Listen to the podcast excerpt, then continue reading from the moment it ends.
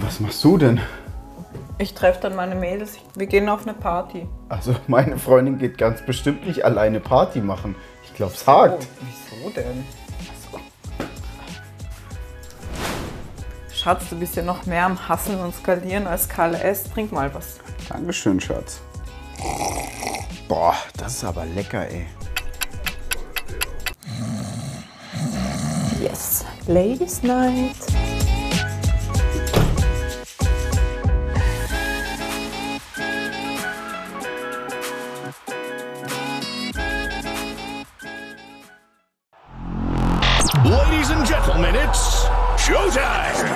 Ganicos Podcast, the number one online magazine for fitness, bodybuilding, and more. Real talk at its finest and the realest and rawest interviews in the business. Yeah.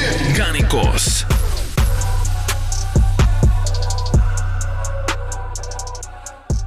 Wunderschönen guten Abend, meine Lieben. Ich begrüße euch wie immer zu einer neuen Episode des Garnicus Podcasts. Wir haben heute den 4. März, Donnerstag, und ihr werdet diese Folge demnach am Montag, den 8. März hören oder sehen. Heute zu Gast ist Matthias Botthof, mit dem wir an der Stelle die Ausgabe nachholen, die eigentlich kurz vor Weihnachten schon hätte stattfinden sollen. Matze, erstmal vielen Dank für deine Zeit und herzlich willkommen zurück, muss ich sagen, im Garnicus Podcast. Ja, hallo, liebe Zuhörer und Zuschauer, je nachdem, wie man sich das Ganze reinfährt, könnte man ja sagen. Und auch an dich herzlichen Dank für die Einladung. Ich freue mich. Ja, ist ja Sehr immer schön, gerne. wenn man äh, noch so ein bisschen gefragt ist. Und das ist jetzt der zweite Podcast, den wir gemeinsam aufnehmen. Den ersten fand ich ja schon sehr unterhaltsam, hat Spaß gemacht mit dir. Und deswegen, äh, ja, war das natürlich keine Frage für mich, dass ich, du weißt es ja selber, sofort zugesagt habe und mich darüber freue, dass wir heute mal wieder quatschen können. Ja, ich freue mich auch. Ich hoffe, du sagst es auch nach der zweiten Folge, dass es gut war. Ich hatte mir ja äh, letztes Mal für die Folge im Dezember, die wir aufnehmen wollten, zwei Themenblöcke überlegt. Einmal die aktuelle Lage der Fitnessstudios, einmal ein bisschen Nachbetrachtung zu Mr. Olympia. Mit dabei auch Athleticon, Wettkämpfe im Allgemeinen. Ersteres könnte nach dem Corona-Gipfel aktueller nicht sein. Letzteres hat zumindest teilweise nicht mehr die Aktualität. Wir können das aber mit bisschen Distanz trotzdem gut behandeln, denke ich. Und dann haben wir auch noch bunt gemischte Zuschauerfragen. Ich würde aber sagen, wir beginnen mit der Fitnessstudio-Thematik, die ist prinzipiell negativer behaftet. Sprich, wir haben dann eigentlich ein umso schöneres Ende. Ja, also heute, ich bin noch, ich bin noch ganz überrascht. Wir haben ja eben gerade im Vorfeld darüber gesprochen, dass mein Handy nicht stillsteht. ja. Im Laufe des Nachmittags heute hat unser Minister, Herr Bouffier, hier in Hessen ja gesagt, dass er ab Montag das Training in den Fitnessstudios erlauben möchte. Natürlich unter sehr strengen Hygieneregeln und Auflagen. Da muss ich jetzt erstmal abwarten, was äh, in der Presse bekannt gegeben wird, was die Ordnungsämter bekannt geben, wie das am Ende aussehen soll. Um das mal grob zu skizzieren, es wird wohl so aussehen, dass pro Quadratmeterzahl eine bestimmte Anzahl an Personen trainieren darf. Also 40 Quadratmeter eine Person. Ähm, man muss Termine vereinbaren. Also der Kunde muss vorher einen Termin vereinbart haben. Er hat ein gewisses Zeitfenster, in dem er trainieren darf. Wie es mit Masken aussieht, mit Duschen etc., das kann ich alles noch nie sagen. Aber Fakt ist wohl 40 Quadratmeter ein Sportler. Jetzt ist natürlich das Problem im Fitnessstudio, wenn du jetzt Bankdrücken machst und du liegst, du drückst ja meistens so um die 250 Kilo. Jetzt liegst du da Mindestens. drunter und ähm, ähm, wie heißt das? Spotter? Da muss dir jetzt irgendeiner helfen. Ist das jetzt schon ein Verstoß gegen die Hygieneregeln oder ähm, ja, ist das dann noch okay? Also da kommen einige Probleme auf uns zu, aber ich will mich nicht beschweren, ich will nicht meckern. Es ist ein Schritt in die richtige Richtung und deswegen bin ich dafür dankbar. Das ist jetzt auf jeden Fall der aktuelle Stand. Wir müssen aber ein bisschen weiter vorne anfangen, weil dass es überhaupt so weit gekommen ist, das hat ja jetzt lange gedauert und viele, viele Gipfel äh, wurden hinter sich gebracht. Du warst ja im Frühjahr letztes Jahr schon mal zu Gast, als die Corona-Geschichte noch nicht so lange ging. Mittlerweile sind die Gyms auch Stand jetzt noch seit einigen Wochen, eigentlich fast schon Monaten zu und du erfährst es am eigenen Leib, weil du mit der Sportschule in Gudensberg selbst ein Fitnessstudio hast. Wie würdest du die Situation auch bis zum heutigen Tag beschreiben? Wie fühlt sich dieser inzwischen zweite und längere Lockdown für dich als Mensch, aber auch als Studiobetreiber an? Kannst du das mal ausführen? Also erstmal bin ich an der Stelle dankbar, dass, dass meine Familie und ich, dass wir alle gesund sind, dass wir halt nicht irgendwie weiter vom Coronavirus beeinflusst sind. Also dahingehend ist alles top. Was aber richtig weh tut, da bin ich ganz ehrlich, ist natürlich die wirtschaftliche Situation. Du musst bedenken, dem, dem Sportler, dem Kunden ist es irgendwann nicht mehr zuzumuten, dass du die Beiträge abbuchst. Demzufolge ist es halt irgendwann bei mir eingestellt bzw. reduziert worden. Und ähm, dann wird's irgendwann doch Ebbe in der Kasse. Und ich weiß nicht, ob ich diese Zeit so gut überlebt hätte, wenn ich nicht meine Sponsoren hätte. Du weißt, Rühl 24, Rap mhm. One, wenn ich die nicht hätte, die natürlich ähm, weiter mein Geld bezahlen und wenn ich nicht meine ganzen Coachings hätte. Ich habe viele, viele Sportler im Coaching, Wettkampfathleten, aber auch normale Sportler. Ich nenne sie mal normale, ist nicht bös gemeint. Hobbyathleten, ja. Wie auch immer. Ne? Es ist, ähm, wie gesagt, ich arbeite mit beiden, egal ob Wettkampfsport oder nicht, gerne zusammen. Das, das hat mich über Wasser gehalten. Ansonsten ist es schon wirklich eine wirtschaftlich schwere Zeit gewesen. Für Januar, Februar sind noch gar keine Hilfen geflossen. Da weiß man auch noch nicht, ob überhaupt Geld kommt. Ähm, November, Dezember ist ein bisschen was ausbezahlt worden, aber auch nicht die Summen, die anfangs versprochen wurden.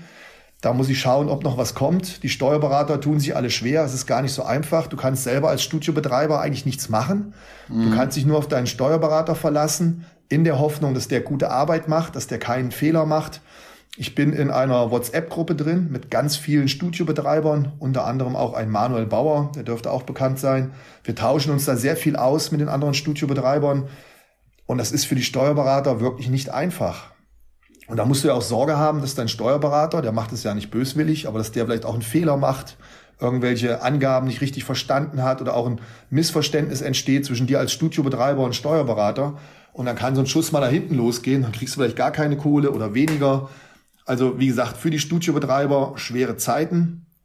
Und was halt auch noch ein Riesenproblem ist, du hast halt jetzt tatsächlich circa sechs Monate gehabt, in denen das Studio geschlossen war wo du natürlich auch keinen einzigen Vertrag geschrieben hast. Und die meisten Zuhörer, Zuschauer wissen ja, Studio ist immer, das ist wie so eine Drehtür. Du hast ja. so einen harten Kern, den hast du eigentlich immer. Die trainieren bei dir. Und dann hast du eine ganze Menge Leute, die kommen und gehen, kommen und gehen. Das ist so ein stetiger Wechsel. Und mit ein bisschen Glück hast du ein gesundes Unternehmen, das hält sich die Waage oder arbeitet sich über die Jahre so ein klein bisschen höher. Jetzt hast du natürlich in sechs Monaten nur Kündigungen gehabt. Und die natürlich teilweise auch reichlich, weil natürlich viele Menschen verständlicherweise auch so ein bisschen die Schnauze voll haben und dann sagen, komm her, Studio, ich richte mir zu Hause was ein, ich habe da eh keinen Bock mehr. Ähm, so eine gewisse Corona, ähm, so eine co gewisse Corona-Trotzigkeit kommt natürlich auch. Viele haben vielleicht auch weniger Geld, muss man auch Verständnis für haben. Wer in Kurzarbeit ist oder wer selber einen Beruf hat, der von den Corona-Beschränkungen betroffen ist, der hat natürlich auch weniger im Portemonnaie. Also auch dahingehend, ich kann die Leute verstehen dass sie natürlich dann vermehrt ihre Mitgliedschaften kündigen. Und dann guckst du schon ziemlich doof am Ende des Monats, ähm, wenn du nur einen Stapel Kündigungen da hast, aber im Gegenzug keine neuen Verträge geschrieben hast. Hm. Du hattest dich ja, hast du auch schon gesagt, dafür entschieden, mit Anbeginn von Dezember, glaube ich, keine Mitgliedsbeiträge mehr einzuziehen. Kannst du erklären, was da genau dahinter steckt, hinter diesem Entschluss? Ich denke, das äh, war mit den Soforthilfen verbunden, die dann aber nicht kamen. Ähm, zum einen, erstmal geht es natürlich darum, die, die Kunden nicht weiter zu verärgern. Die haben natürlich schon äh, jetzt längere Zeit nicht trainieren können und irgendwann kannst du die Loyalität der Leute halt nicht weiter ausnutzen. Es gibt natürlich Studiobetreiber, mit denen habe ich auch gesprochen, die haben einfach eine, eine so hohe finanzielle Belastung, dass sie abbuchen müssen. Die haben einfach keine andere Chance. Wenn, ne, wenn da die Hilfen nicht kommen und die buchen nicht ab, dann können die innerhalb von wenigen Wochen ihren Laden abschließen. Ich habe ein kleines Fitnessstudio auf dem Land, familiär. Ich habe den Kasten hier gekauft. Ich muss ihn auf der Bank abbezahlen. Aber ich kann das rangieren. Ich kann arbeiten mit den Zahlen. Und wie gesagt, ich habe noch Nebeneinkünfte. Gott sei Dank. Ja. Aber viele große Studiobetreiber haben halt wirklich Kostenfaktoren, die brutal sind. Meine Kosten halten sich im Rahmen. Ich habe während der Lockdown-Phase mein Personal weiterbezahlt. Jeder Trainer, jede Putzfrau, jede Bürohilfe, alle haben ihre volle Gage bekommen, obwohl hier zu war und niemand geputzt hat oder sonst irgendwas. Da habe ich mich halt auch irgendwo verpflichtet gesehen. Und ähm, abgebucht habe ich im Dezember gar nichts. Im Januar und im Februar habe ich einen Corona-Passivbeitrag abgebucht von 10 Euro. Das heißt, bei jedem Mitglied sind 10 Euro abgegangen, unabhängig davon, welchen Tarif er hier bezahlt. Also auch die Familie, die mit drei, vier Personen hier trainiert, hat 10 Euro bezahlt. Der Sportler, der 30 Euro bezahlt, hat 10 Euro bezahlt. Ich habe bei jedem 10 Euro abgebucht, ähm, in der Hoffnung, dass das halt ja akzeptabel ist. Wobei natürlich auch diese 10 Euro dem Kunden angerechnet werden. Der kann sich das verrechnen lassen für Proteinregel, für ähm, von mir aus ein T-Shirt oder natürlich auch vom Monatsbeitrag. Wenn er kündigt, kann er sich das anrechnen lassen. Er kann Freunde, Bekannte dafür trainieren lassen. Also es ist nicht so, dass das Geld geschenkt ist, sondern es geht nur darum, die wirtschaftliche Situation in irgendeiner Art und Weise zu überstehen, dass du halt halbwegs stabil bist auf dem Konto. Mhm. Gerade Anfang des Jahres, die ganzen Versicherungen etc., die da abgegangen sind, das äh, war schon zornig. Du hast gesagt, du hast Angestellte. Kannst du sagen, wie viel ungefähr? Weißt du genau, ist ja ein relativ kleines Unternehmen, ja. Ja, das, das weiß ich bei mir relativ genau. Wir sind ungefähr neun Leute. Mhm. Wie, wie, wie schwer ist die Situation? Also es geht ja immer auch um dich, es geht um deine Familie, aber es geht ja auch um, um Mitarbeiter, die da angestellt sind und die einfach auch, die, die, die haben keine Sponsoren. Du bist der einzige Sponsor in dem Fall. Und äh, macht, ist das so ein Ding, wo man sich Gedanken drüber macht, bevor man ins Bett geht? So, meine Putzfrau, die ist mir seit 20 Jahren treu. Wenn die kein Geld mehr bekommt, dann äh, steht die vorm Ruin. Also mein Personal ist sehr lange hier, schon sehr, sehr viele Jahre. Da ist keiner neu hier im Business. Ähm, selbst die Putzfrauen sind seit über zehn Jahren hier. Klar habe ich auch gedacht, scheiße, jetzt musst du die weiter bezahlen, die putzen mhm. nicht. Aber auf der anderen Seite, ich meine, die haben halt auch kein Geld. Das, das tut einem natürlich dann schon ein bisschen leid. Und ähm, da gibt's für mich dann keine andere Wahl. Ich, ich gehe ja davon aus, dass die Hilfen fließen und das Geld soll ja auch kommen. Dann steht denen das Geld zu und dann will ich das natürlich auch bezahlen. Das ist halt jetzt letztendlich nur ein Engpass, den mhm. ich überstehen muss. Ich habe das Fitnessstudio seit 20 Jahren. Ich habe immer gut gewirtschaftet. Ich bin niemand, der mit Geld groß um sich wirft. Ich bin bodenständig. Also ich habe ich hab Reserven gehabt, Gott sei Dank. Ne? Mhm. Wenn man es umdreht, die Sponsoren, die du ja hast, was ja auch irgendwo dann dein, dein Arbeitgeber auf irgendeine Art und Weise ist, war da jemals zur Debatte gestanden, so, ey Matze, pass auf, also es läuft bei uns allen auch nicht so gut, du kannst auch irgendwie nichts machen, wir können jetzt nicht zu fünf verschiedenen Wettkämpfen fliegen, wir können dir nicht mehr so viel oder gar nichts mehr bezahlen. War das mhm. je ein Thema? Also da möchte ich wirklich gerne was zu sagen.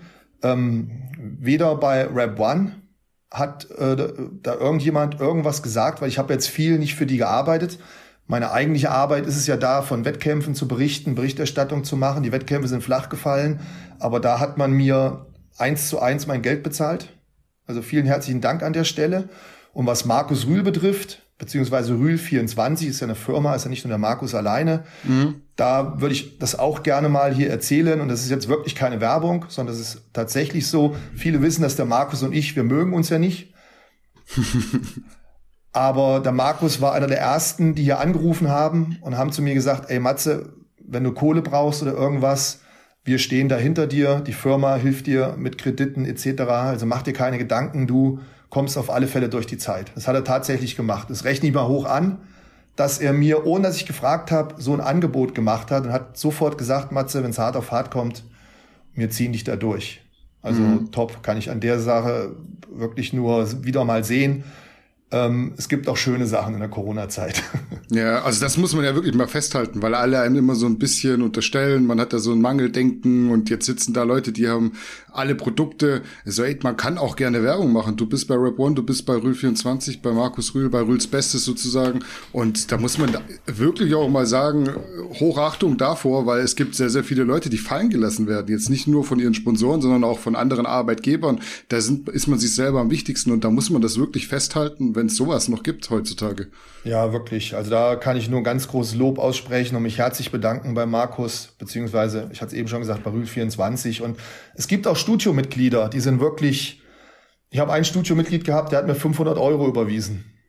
der hat nicht mal einen Ton gesagt, der hat es einfach überwiesen. Und also da war ich, war ich echt ein bisschen gerührt. Ich habe den, hab den sofort angerufen und sag hier, was ist los und so. Und er so, ja doch, ähm, du hast mich die Jahre so gut trainiert und ich will, dass das Studio bestehen bleibt, bitte nimm das Geld an. Der hat selber Familie. Habe ich zu ihm gesagt, ich kann das Geld nicht annehmen, das geht nicht. Weil es gibt so viele Kunden, die noch nicht mal bereit waren, 10 Euro zu bezahlen. Ja. Die haben die 10 Euro zurückgebucht und die waren noch nicht mal geschenkt, die 10 Euro. Die waren nicht bereit, 10 Euro zu opfern. Und da sind teilweise Wettkampfathleten dabei gewesen, mit denen ich schon Wettkämpfe gemacht habe, wo ich gedacht habe, das hat mir wehgetan, das hat mir persönlich wehgetan. Wenn Wettkampfathleten 10 Euro zurückbuchen und ich aus sicherer Quelle weiß, die nagen nicht am Hungertuch. Ja. Die haben ein festes Einkommen, sind nicht von Corona betroffen. Da, da habe ich echt geschluckt. Aber wie gesagt, auf der anderen Seite hast du Kunden, die dir 500 Euro überweisen. Oder ich habe ein Pärchen hier gehabt, ein älteres Pärchen, die sind hierher gekommen. Ja, Matze, du hast bei uns gar kein Geld abgebucht. Ich sag, nee, äh, natürlich nicht. Sag ich, kann ich, weil ihr sagt, ihr wollt bezahlen, bei euch Geld abbuchen. Und bei den anderen, die sich dagegen sträuben, dass, dann würde ich ja die ausnutzen, die es gut mit mir meinen und ihr bezahlt die anderen mit. Ja, doch, wir wollen, dass du Geld bekommst. Ich sag, nee, ich möchte nichts haben und hin und her. Jedenfalls sind die dann wieder gegangen und ich drehe mich rum und dann lagen 100 Euro auf dem Tisch. Hm. Haben da einfach 100 Euro hingelegt und die waren schon weg. Ich denke, wo kommen jetzt die 100 Euro her? Haben sie einfach auf dem Tisch liegen lassen. Also es gibt auch ganz, ganz viele, viele positive Dinge, ähm, über die man berichten kann und die tun einem natürlich auch gut, keine Frage. Hm. Wenn wir mal kurz bei dem Finanziellen bleiben, kannst du quantitativ benennen, was du insgesamt, aber vor allem im Frühjahr letzten Jahres für einen finanziellen Aufwand betrieben hast, um die damals verlangten Hygieneauflagen zu erfüllen oder um dein Studio in Schuss zu bringen? Also da ist natürlich schon, schon was ausgegeben worden, aber das hält sich immer noch im Rahmen, den ich für akzeptabel halte. Das ist halt überwiegend Papier, was du natürlich kaufen musst, das ist Desinfektionsmittel etc.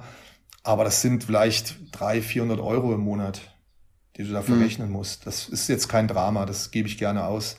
Das ist kein Problem. Noch ein paar andere Sachen, die du hygienemäßig halt einhalten musst. Hier und da ein paar Aufsteller, ein bisschen Plastikschutz etc. Aber mit 300 Euro im Monat bin ich da schon ganz gut gefahren. Hm. Wenn wir jetzt mal wirklich Klartext reden, jetzt dürft ihr am Montag wieder aufmachen, aber angenommen, das wäre nicht passiert, weil es war ja lange überhaupt nicht in Sicht, dass Fitnessstudios bei diesen Gipfeln auch nur irgendwie auf die Agenda kommen. Wie lange hätten die Rücklagen noch ausgereicht? Wann hättest du wirklich sagen müssen, also Freunde, jetzt ist, jetzt geht's ans Eingemachte? Also ich hätte, ich hätte überlebt. Mhm. Ich hätte überlebt. Durch meine Sponsoren und durch meine Coachings, die ich gebe, habe ich halt wirklich ähm, treue Sportler, die die Coachings natürlich nach wie vor bezahlen, die zu Hause trainieren, die teilweise ohne Geräte trainieren. Ich hätte damit überleben können. Also egal, mhm. wie lange der Lockdown dauert, ich hätte es irgendwie geschafft. Mhm. Auf jeden Fall. Wie präsent sind trotzdem bei dir Gedanken gewesen, dass du das Studio eventuell nicht mehr aufschließen kannst? Sprich, welche Rolle spielen in solchen Situationen dann Existenzängste? Weil du sagst es selber du, durch deine Sponsoren, aber auch die Sponsoren können sagen, ja. Rap One geht nicht mehr, weil wir haben keinen Traffic. Die Leute interessieren sich nicht mehr für Fitness aktuell.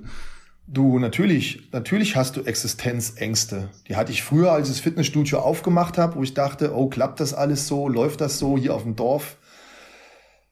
Und die Existenzängste habe ich natürlich auch gehabt, als, als jetzt das äh, Coronavirus uns ähm, das Leben so schwer gemacht hat. Und dann kam zwischendurch noch ein Vorfall hier im Studio, wo ich schon ein, zwei Nächte hatte, wo ich echt, boah, wo ich echt gefrustet am Boden zerstört war. Wir hatten ja diesen kalten Winter oder diese heißen, mhm. äh, heißen Wintertage, wollte ich sagen. Nein, diese Tiefstemperaturen. Bei uns hat es ja. geschneit brutal hier.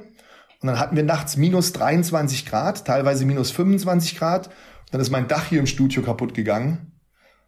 Und dementsprechend habe ich jetzt noch ein kaputtes Dach, was mich auch noch mal na, irgendwas zwischen 60 und 100.000 Euro kosten wird. Ach du Scheiße. Ähm, da habe ich schon kurz gedacht, ich dachte, Alter, wie, warum kriegst du jetzt doppelt und dreifach hier einen Arschtritt? Erst dieser Corona-Scheiß, ja, und dann diese, diese, ja, diese Pfützen im Studio, das Wasser überall reingekommen. Ich hab echt, ey, boah, da hatte ich einen Hals, da hatte ich echt einen Hals. Und das musst du jetzt bezahlen? Ist auch versicherungstechnisch nichts drin?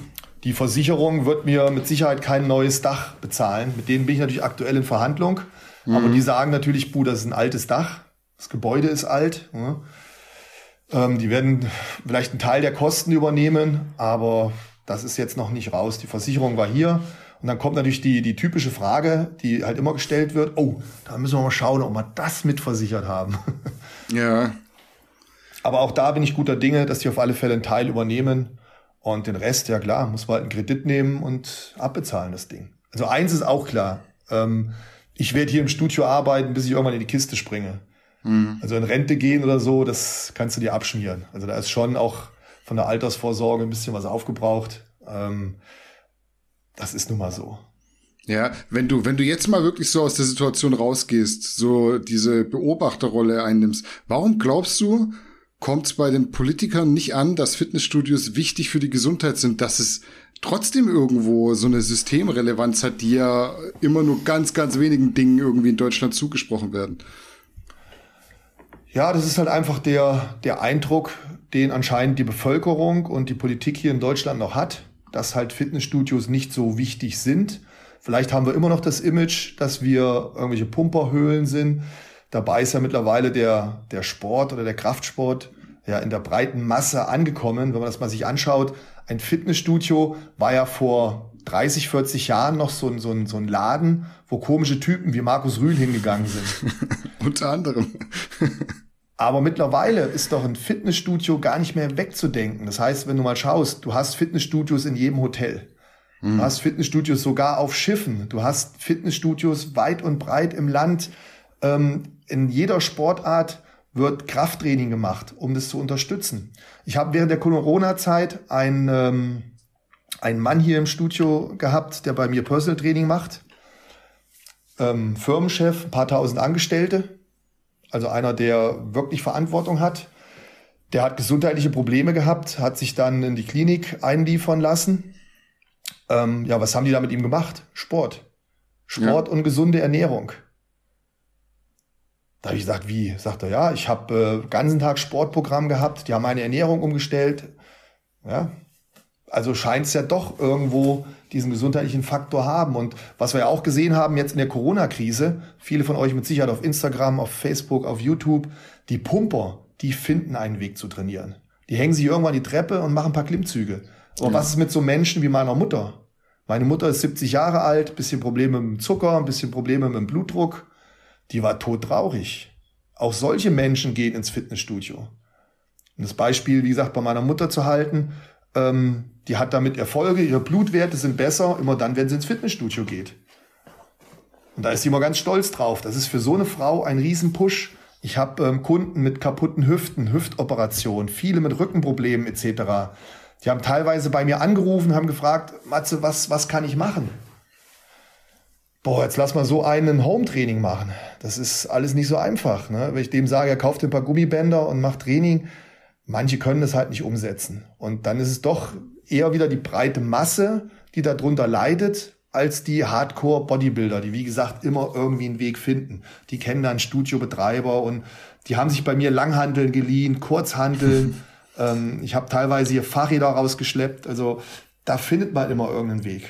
Aber die breite Masse, die fällt halt hinten runter. Was macht man in dem, in dem Moment? Jetzt ist deine Mama wirklich bedürftig in dem Sinne, das hat positive Auswirkungen auf ihre Gesundheit. Du bist der Studioinhaber. Trainiert deine Mama dann? Hat sie selber Angst? Will sie nicht? Da, meine Mutter, nicht? Meine Mutter ist ein sehr ängstlicher Mensch. Ja, die hat dann mhm. sofort Angst. Es gibt Ärger, es gibt Probleme. Die ist halt so. Ich meine, die ist jetzt auch 70. Aber ich konnte sie dann doch überreden, dass sie natürlich hier trainiert hat. Ich sage, Mama, du kannst hier rein. Du bist meine Mutter. Ja. Ich, was, was wollen sie denn machen? Wollen sie meine eigene Mutter aus dem Studio rausschmeißen? Also irgendwo dann. ist dann auch Schluss, ja. Das, äh, wobei ich da auch wieder, kann ich auch eine geile Story erzählen. Ähm, Entschuldigung, dass ich da abschweife. Kein Problem. Mich haben ja viele angeschrieben, ja, ähm, du musst Eier zeigen und da muss man gegen die Politik vorgehen und das Studio einfach aufmachen. Ich will dir mal was erzählen. Ich gebe ja Kurse online, meine Kampfsportkurse mit den Kindern etc. Das heißt, ich springe vor der Kamera rum, hm. Zumba, Bauchbeine, Po, dieses ganze Gedöns läuft bei uns online. Jetzt haben wir einen Abend hier Kurse gegeben, online. Das heißt, es war eine Trainerin war hier und ich war hier, zwei Personen. Dann brennt Licht im Kursraum, Kamera ist aufgestellt, du kannst es gut vorstellen. Ja. Plötzlich sehe ich draußen Blaulicht. Ich denke, boah, was ist denn da draußen los? Was ist denn da passiert? Ja, nicht weiter drum gekümmert. Blaulicht immer noch da. Jetzt denke ich, musst du doch mal gucken, bist neugierig. Gucke aus dem Fenster raus, steht die Polizei bei mir vom Studio. Mit Blaulicht, Taschenlampen sind am Leuchten. Das ganze Studio stockfinster, nicht ein Auto vor der Türe außer meins. Ich mach's Fenster auf, ich sag, äh, Entschuldigung, äh, kann ich Ihnen behilflich sein? Ja, was ist denn da los bei Ihnen im Studio? Ich sag, wie, was ist da im Studio los? Ich, ja, ist nichts los, wir geben Online-Training. Ich kann Ihnen gerne die Zugangsdaten geben, dann können Sie mittrainieren auf dem Revier. ja, ähm, ihre aufmerksame Nachbarschaft hat angerufen. Ach. Ich sage, das ist doch jetzt ein Scherz, oder? Das heißt, hier steht doch nicht ein einziges Auto, hier ist doch nichts los, Sie können gerne reinkommen. Die waren sehr freundlich, die waren super, die haben dann gesagt, nee, Herr Potthoff, alles in Ordnung, glauben wir Ihnen natürlich, und dann sind sie wieder gefahren. Aber hey, wie lange wird es dauern, wenn ich das Fitnessstudio hier aufmache? Das, das ist übrigens auch interessant. Die sind verdammt schnell gekommen. Also wenn ihr mhm. irgendwann mal Probleme habt mit einer Schlägerei oder sowas, da brauchen die immer relativ lang hier bei uns. Ruft einfach an und sagt, hier verstößt einer gegen die Corona-Regeln, dann sind die, glaube ich, viel schneller da. Ja, wie würdest du das Ganze einschätzen? Jetzt bei Tim Budesheim habe ich zum Beispiel mitbekommen in der ersten, im ersten Lockdown, dass der echt ja von Amt zu Amt getingelt ist, um da als Profisportler eine Lizenz oder einen Wisch zu bekommen, dass er irgendwo trainieren kann. Macht man sich da am Ende nicht, nicht schwieriger, mit dieser ganzen Bürokratie als einfach zu sagen, so, ey, jetzt lass doch den Profisportler trainieren, weil am Ende ist es auch nur ein Profisportler, der davon lebt. Fußballer ist auch ein Profisportler, der hat aber viel mehr Kredit als jetzt ein Tim Budesheim. Das ist richtig, wobei wir, glaube ich, da auch nochmal berücksichtigen müssen, Bodybuilding ist ja noch nicht mal als Sport anerkannt in Deutschland. Ja. Also eigentlich hätte Tim nicht trainieren dürfen. Ja.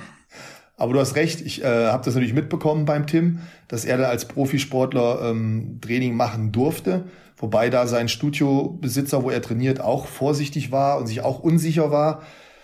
Gott sei Dank, wenn du das vom Ordnungsamt schriftlich bekommst, kein Problem. Ich habe bei einem, bei einem Freund von mir, der auch ein Fitnessstudio hat, ähm, der Paul Polocek, meine ich, wäre es gewesen. Mhm. Der hat bei sich im Studio dieses 1 zu 1 Training angeboten. Das heißt, ein Haushalt darf rein, er darf das Studio vermieten. Das hat er schriftlich eine Genehmigung bekommen, hat mir das noch erzählt. Und das ging, glaube ich, zwei, drei Wochen gut. Und auf einmal haben sie ihn wieder verboten.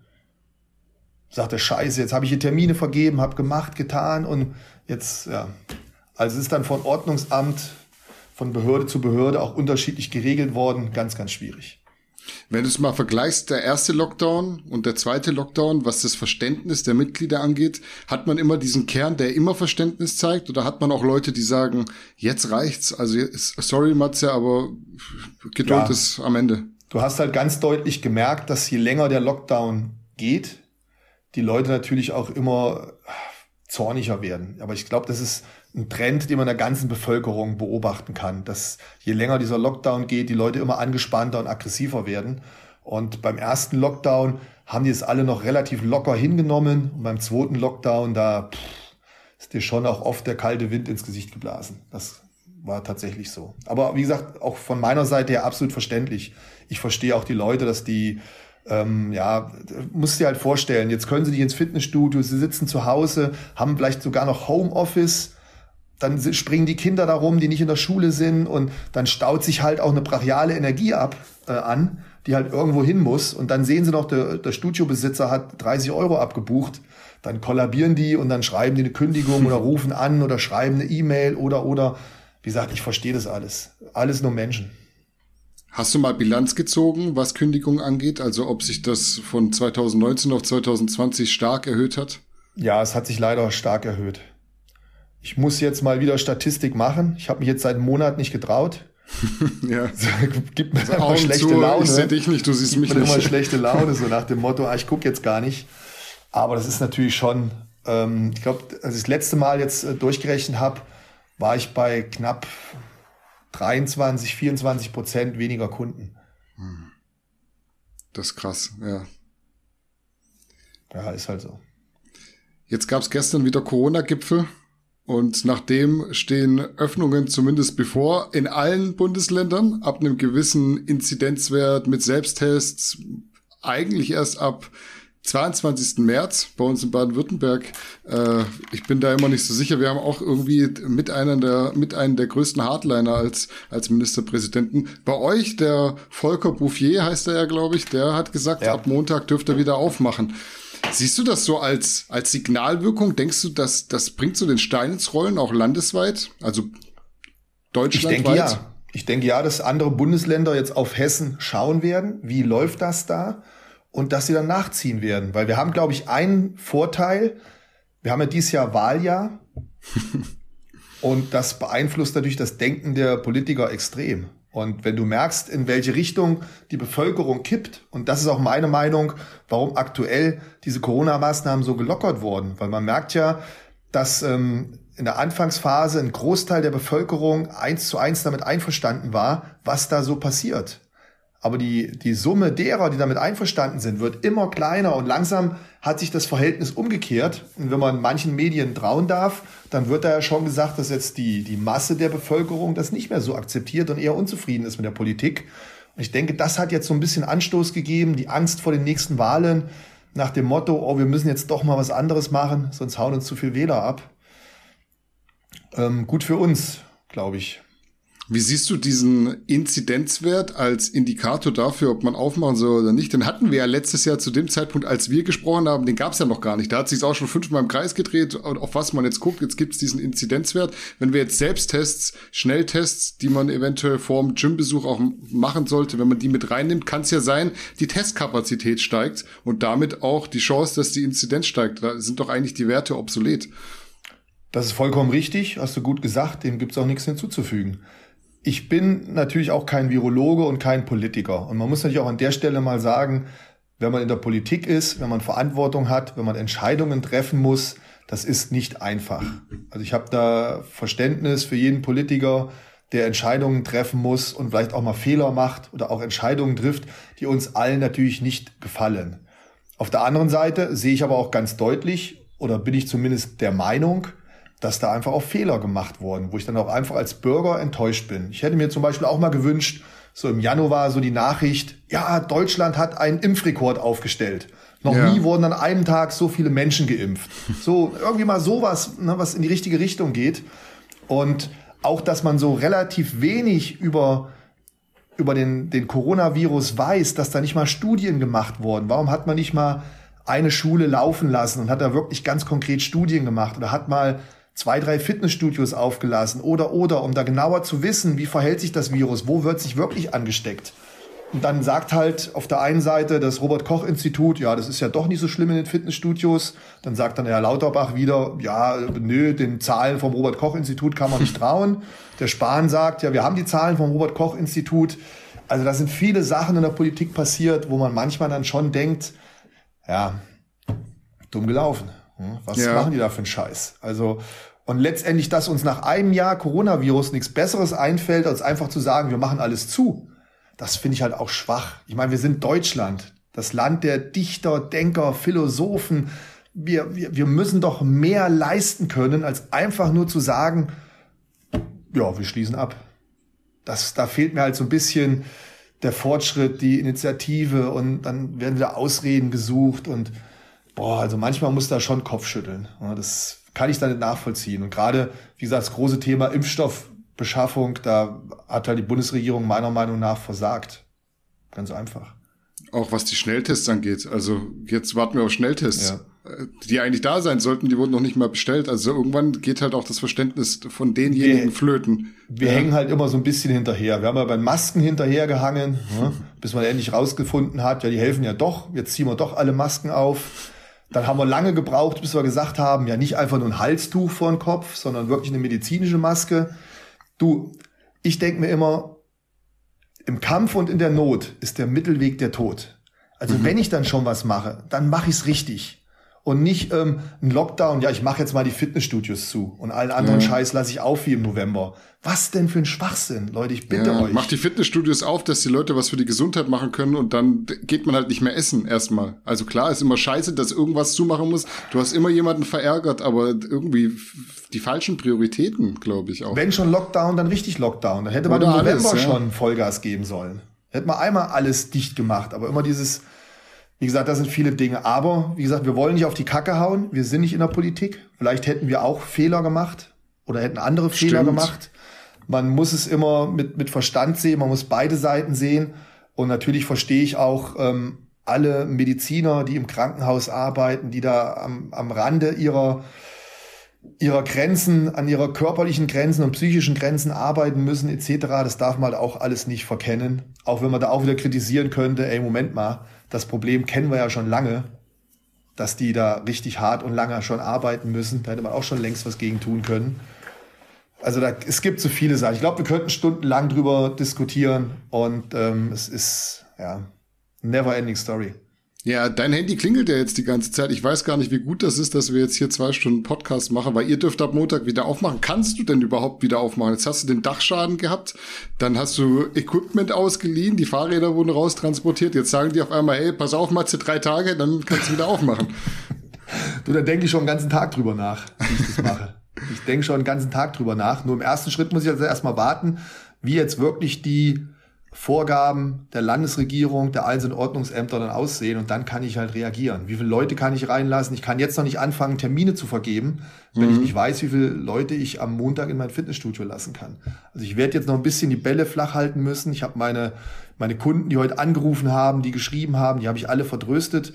Jetzt habe ich gerade einen Flugmodus drin, auf deinen Hinweis. Ja. Ich glaube, es war eine gute Idee, weil das Handy ja. steht natürlich nicht still, ob Instagram, ob E-Mail, ob WhatsApp, das ist die ganze Zeit nur noch am Piepen hier. Deswegen mal ganz erholsam jetzt, aber ich habe Angst, das gleich wieder den Flugmodus rauszumachen, dann überschlägt es mich wahrscheinlich wieder. Ja, dann bleiben wir einfach ganz lange hier im Gespräch. Genau, ich, ich genau. will dir zum Ende dieses Themenblocks noch eine perspektivische Frage stellen, weil ich glaube, diese Frage stellen sich viele. Was würdest du denn jetzt sagen? Wie sieht die Zukunft der Fitnessindustrie aus? Wofür muss man gewappnet sein? Und vor allem, was können wir machen, um eine größere Lobby zu bekommen? Das war ja ein ganz, ganz großes Problem, dass wir gar nicht, gar kein Gehör gefunden haben. Es ist ganz schwierig. Ich habe versucht, Gehör zu finden. Ich habe mit Zeitungen gesprochen etc. Da sind auch nette Artikel von mir abgedruckt worden, auch mit tollen Fotos drin, wo ich dann den Leuten erzählt habe, ähm, was sie zu Hause an Training machen können und was sie essen sollen. Aber die ganze Kritik, die ich geübt habe an der, an der Politik, an den Corona-Hilfen, an den Auszahlungen etc., das ist nicht gedruckt worden. Ja. Dann habe ich den von der Zeitung angerufen. Ich sage, du, hier, wir sind, wir haben uns auf das Du geeinigt. Ich sage, du, wir sind los. Du hast mir doch gesagt, ähm, das wird auf jeden Fall gedruckt. Er sagt, ja, ich habe den Artikel geschrieben. Also diesen zweiten Artikel, wo du dich kritisch geäußert hast, der ist auch super geworden, sagt er. Aber jetzt sind aktuell bei uns Kommunalwahlen und die Redaktion hat gesagt, dass wir den Artikel erst nach den Kommunalwahlen veröffentlichen können. Wer arbeitet denn dort in der Redaktion? Politiker oder?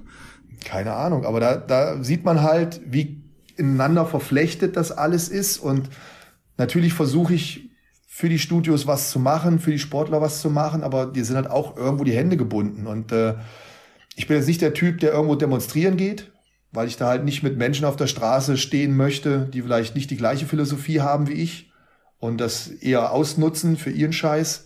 Aber ich versuche halt schon über Social Media und natürlich auch hier im Rahmen meiner Möglichkeiten mit der Presse, den Politikern etc. zu sprechen. Ich habe ja schon einen gewissen Bekanntheitsgrad, auch bei uns hier im Kreis und bei den Menschen. Mehr kannst du nicht machen. Kannst du immer wieder reden, reden, reden, dafür werben und hoffen, dass es irgendwann besser wird. Auf der anderen Seite, es ist halt einfach eine Pandemie, die wir so in der Form noch nicht hatten. Und da muss halt auch von der Politik her Erfahrung gesammelt werden. Also wie gesagt, ich will da jetzt nicht nur einfach jeden vom Koffer scheißen und es ist halt einfach eine schwierige Situation. Wie siehst du jetzt das Problem, dass viele Leute sich in diesem halben Jahr insgesamt, was die äh, Fitnessstudios dann einfach zu Last hatten, weil sie schließen mussten. Viele Leute haben sich Home Gym Equipment besorgt. Glaubst du, das wird jemals passieren? Dass, also ich kann es mir nicht vorstellen, weil ich möchte ins Gym gehen. Ich möchte auch den sozialen Kontakt, aber dass die Gyms einfach so ein bisschen mm, abwandernde Leute zu beklagen haben, weil sie sich äh, lieber daheim vergnügen mit ihrem, mit ihrem Equipment. Nein, das glaube ich nicht. Das glaube ich nicht. Das wird natürlich ein geringer Teil an Personen sein, aber die wenigsten haben die Möglichkeit, sich so viel Gerätschaft zu Hause hinzustellen und sich dann einen Trainingsraum einzurichten. Die Fitnessstudios werden nach wie vor überleben und du hast es ja schon gesagt, auch der eine oder andere braucht einfach auch den sozialen Kontakt. Fitnessstudio ist letztendlich auch mehr als einfach nur pumpen oder trainieren, sondern es ist auch eine Möglichkeit, soziale Kontakte zu knöpfen, einfach mal zu Hause rauszukommen. Es ist ein Ritual. Zu Hause hast du immer noch den Blick aufs Sofa oder auf die, die Dreckwäsche, die du machen musst. Und dann bist du schon wieder am Abwägen. Oder du hast die Kinder im Haus, die natürlich ihre, ihren Anspruch haben. Es ist für viele Menschen auch ein Ritual, der Weg zum Fitnessstudio, Musik hören, abschalten und dann in dem Moment, wo du in das Fitnessstudio reingehst, da stellt sich halt so ein Knopf um. Das ist nochmal ein ganz anderes Training. Du bist mit Menschen umgeben, die trainieren. Das kann dich auch anspornen, das kann dich motivieren, das gibt dir nochmal ein ganz anderes Umfeld und das wird den Leuten irgendwann abgehen, wenn sie Tag für Tag alleine im Keller trainieren. Deswegen habe ich da jetzt nicht die größte Sorge. In der Anfangsphase ja, ja weil die Leute halt erstmal vorsichtig sind. Aber nach und nach, denke ich mal, werden wir auch den Coronavirus in den Griff bekommen, so wie wir mit anderen Grippeviren auch umgehen können.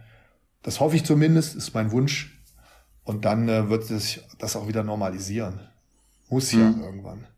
Ja, das ist auf jeden Fall eine erfreuliche Story jetzt, dass ihr wieder aufmachen dürft. Ich hatte eigentlich mit einem nicht so erfreulichen Ende gerechnet, deswegen wäre meine, meine, meine Überleitung jetzt zu unserem nächsten Themenblock. Warten wir erstmal ab, ich will nicht zu euphorisch sein. Ne? Ja, Bis Montag also, kann noch viel passieren. Was passiert denn jetzt, wenn die, wenn die Frau Merkel das mitbekommt, was der Bouffier ja, hier gemacht sein. hat in Hessen? Gibt's einen Anschiss? Ja, gibt's wieder Ärger. Du, du, also, ja. wie du sagst, also in Bayern wurde ja auch schon was einkassiert, mal relativ schnell von, von, ja. der, von der Staatsregierung. Und das kann natürlich immer passieren. Aber Stand jetzt, toi, toi, toi. Ich hoffe für dich, dass du am Montag das aufmachen kannst. Auch, ja. ähm, wir kommen zu unserem zweiten Thema, das auf jeden Fall, egal wie das jetzt ausgeht, auf jeden Fall ein erfreuliches war. Und zwar der Mr. Olympia von letztem Jahr. Ähm, es ist auf jeden Fall was Besonderes, glaube ich auch, dass wir Ende letzten Jahres überhaupt ein Olympia hatten, weil das war ja lang so auf der Kippe, auch wenn man den Termin hatte, war immer die Frage, wird das stattfinden können? Wie schätzt du denn den spontanen Kraftakt der Organisatoren ein, das Event mal schnell so nach Orlando zu verlegen und welchen Eindruck hast du allgemein jetzt so vom Wettkampf gehabt, wo Jake Wood dieses Ruder übernommen hat? Kennst du Jake Wood überhaupt? Nein, kenne ich nicht. Ich kenne die, die es vorher gemacht haben.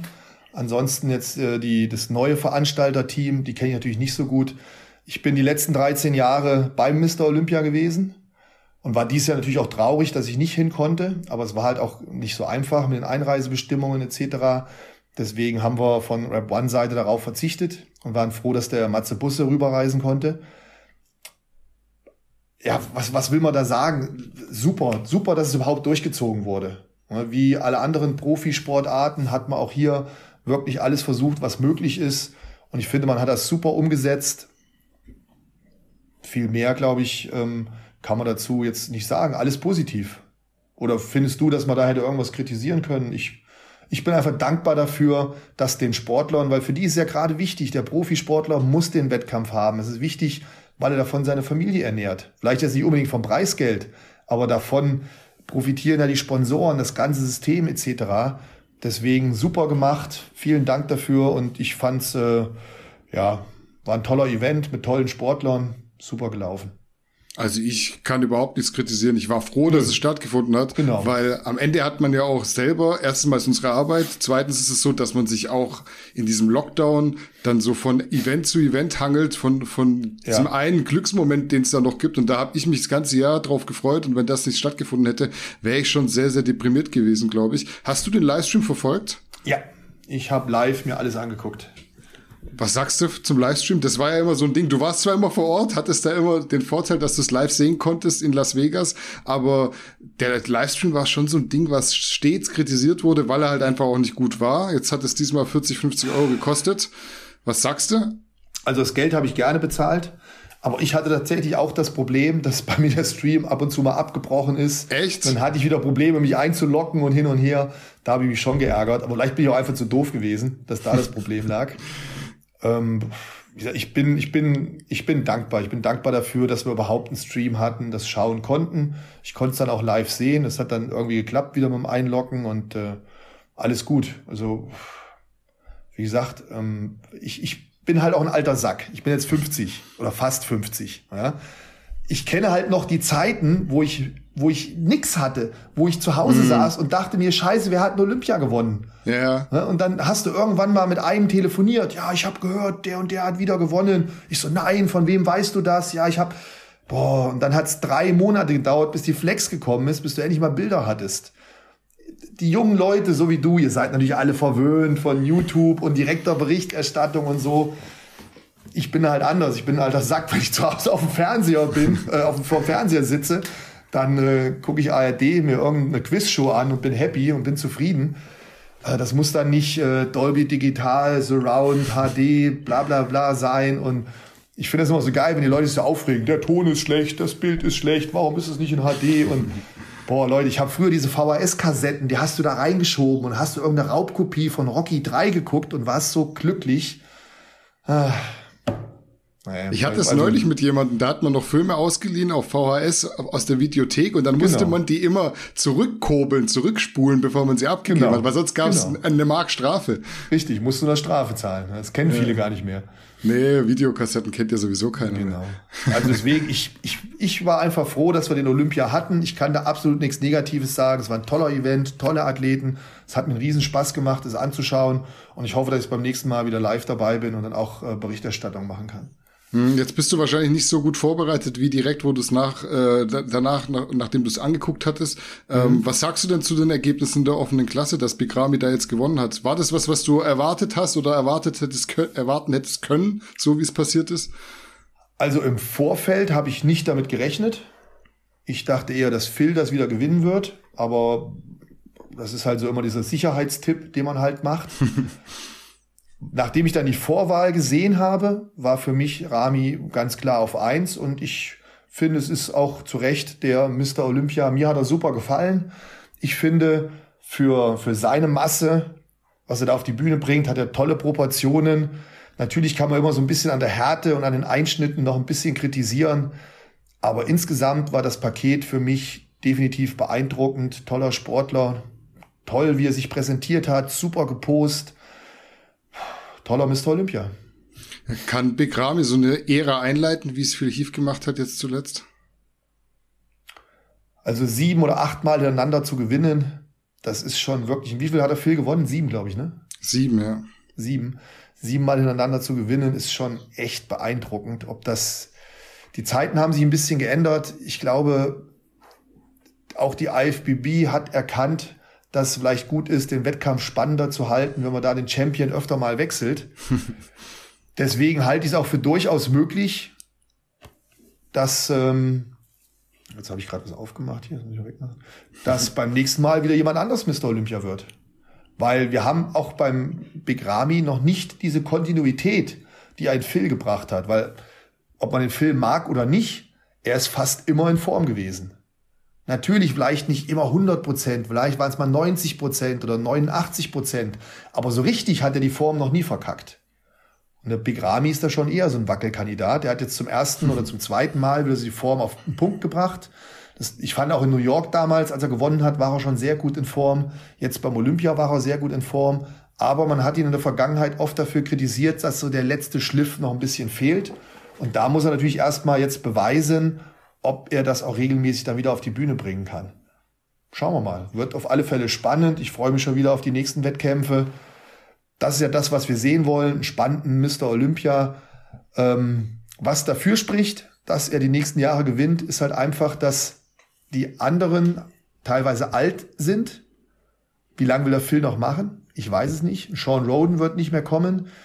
Ähm, das heißt, da entsteht dann doch irgendwo eine Lücke. Ein Brandon Curry fand ich nicht schlecht. Ich bin der Meinung, er hat noch nie so gut ausgesehen. Ja.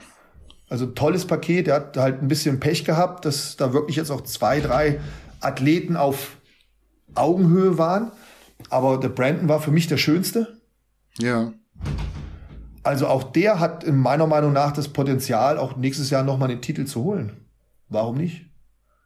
Also wir haben da einen kleinen Kreis an Athleten, und ich hoffe natürlich, dass noch ein paar junge, neue dazukommen, weil ich merke dann eher so nach hinten raus, da fehlt halt so ein bisschen, das war halt früher, wenn man sich die alten Wettkämpfe anschaut, da war es ja schon echt ein mega Ding, wenn du in die Top Ten gekommen bist. Ja. Und jetzt habe ich so das Gefühl, wir haben fünf, sechs gute, vielleicht noch einen siebten und dann kommt erstmal irgendwie lange nichts. Da hinten sind sie alle austauschbar. Wir brauchen Nachwuchs, Bodybuilder. Jetzt hatten wir ja wechselnde Champions. Nach Phil Heath kam erstmal Sean Roden, dann kam Brandon Curry, jetzt haben wir Big Ramy.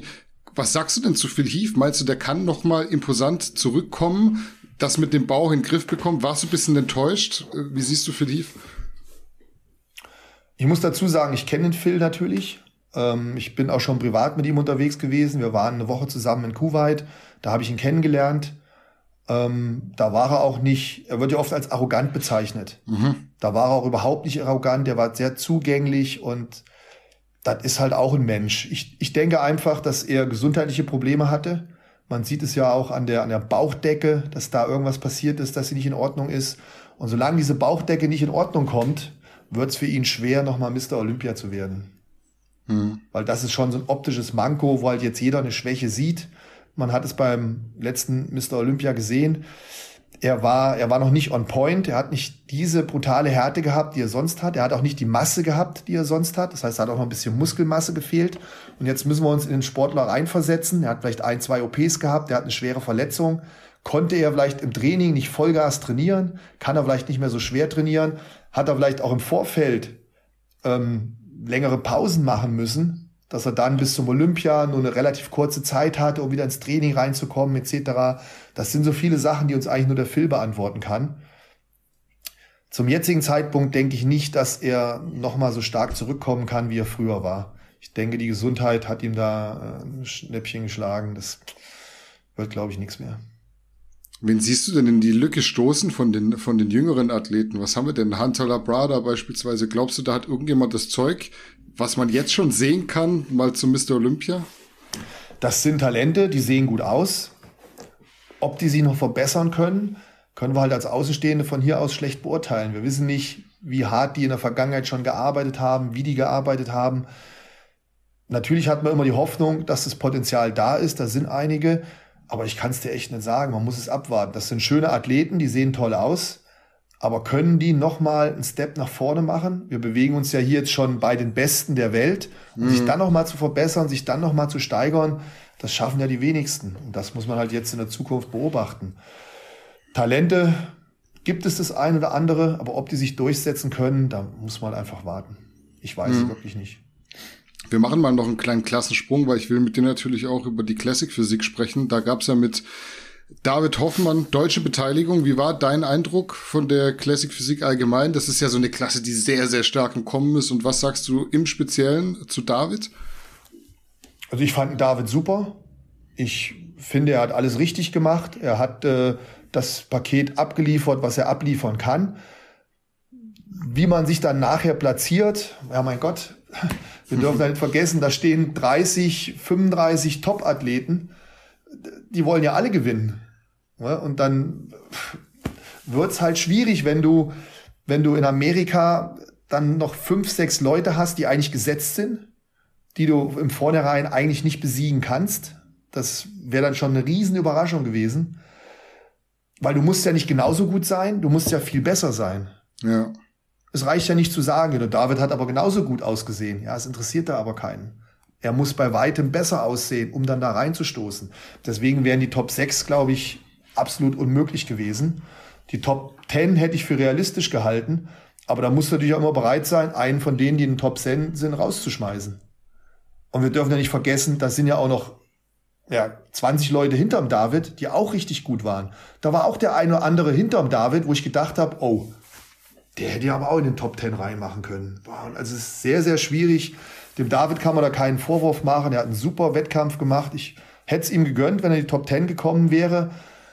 Ja gut, aber es hat jetzt nun mal nicht sollen sein. Aber dass da jetzt betrogen wurde oder sonst irgendwas, das glaube ich halt nicht. Das ist halt äh, Bodybuilding. Da sind halt auch manchmal, ne, die, da sind ja auch vier, fünf Athleten, die sind ungefähr gleichwertig. Und dann ja. musst du irgendeinen nach vorne setzen. Und dann ist es Geschmackssache. Da kann er noch was machen? Der David. Ja, kann er noch irgendwas machen, weil er war, ich glaube, glaub, das war so die beste Form in Las ich Vegas oder in, beim Mr. Olympia, da geht ja nicht mehr. Nein, ich, was, was, was soll er noch machen?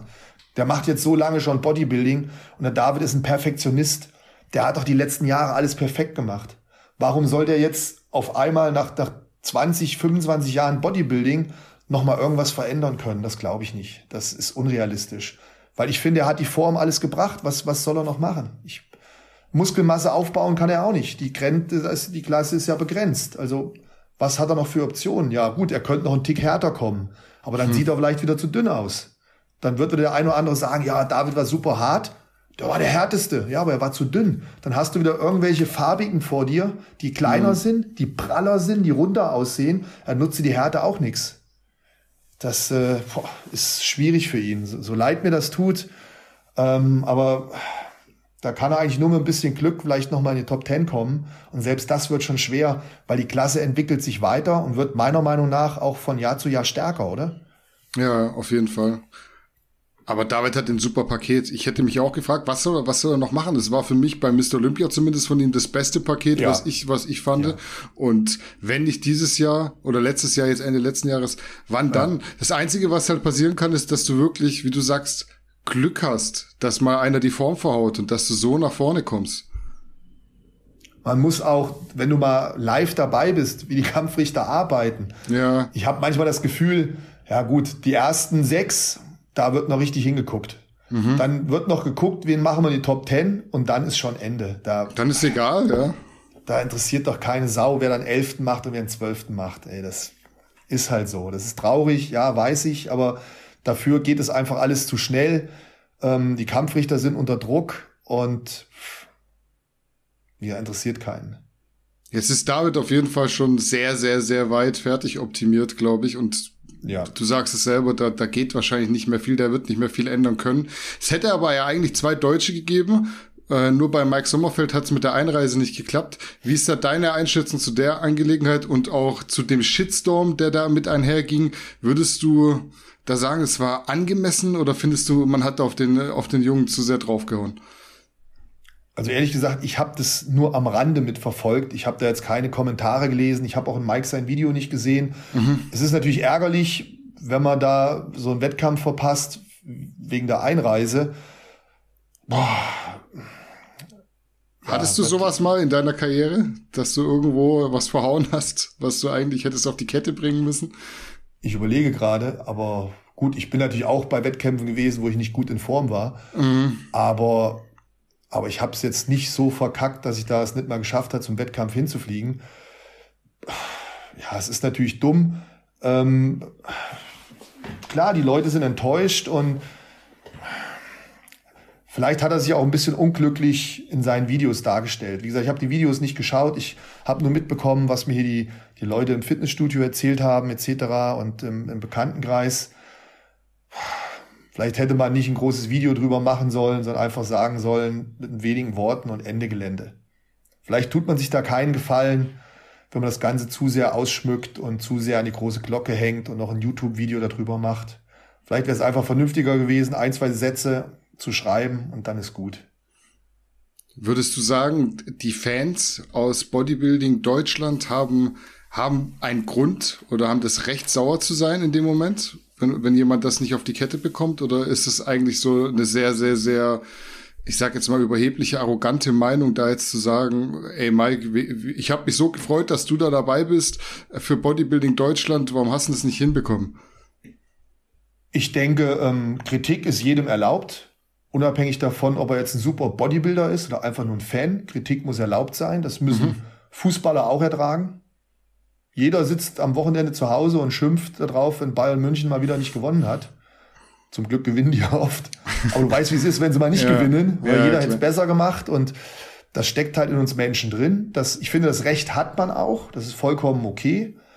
Aber man darf natürlich nicht unter die Gürtellinie treten keine Beleidigungen und nicht irgend so ein, so ein Shitstorm, Bullshit-Mist, da halte ich nichts von. Aber natürlich darf man sagen, boah, was hast du da gemacht und ich bin enttäuscht und wie kann man so blöd sein, das ist alles noch in Ordnung. Aber nichts, was unter die Gürtellinie geht.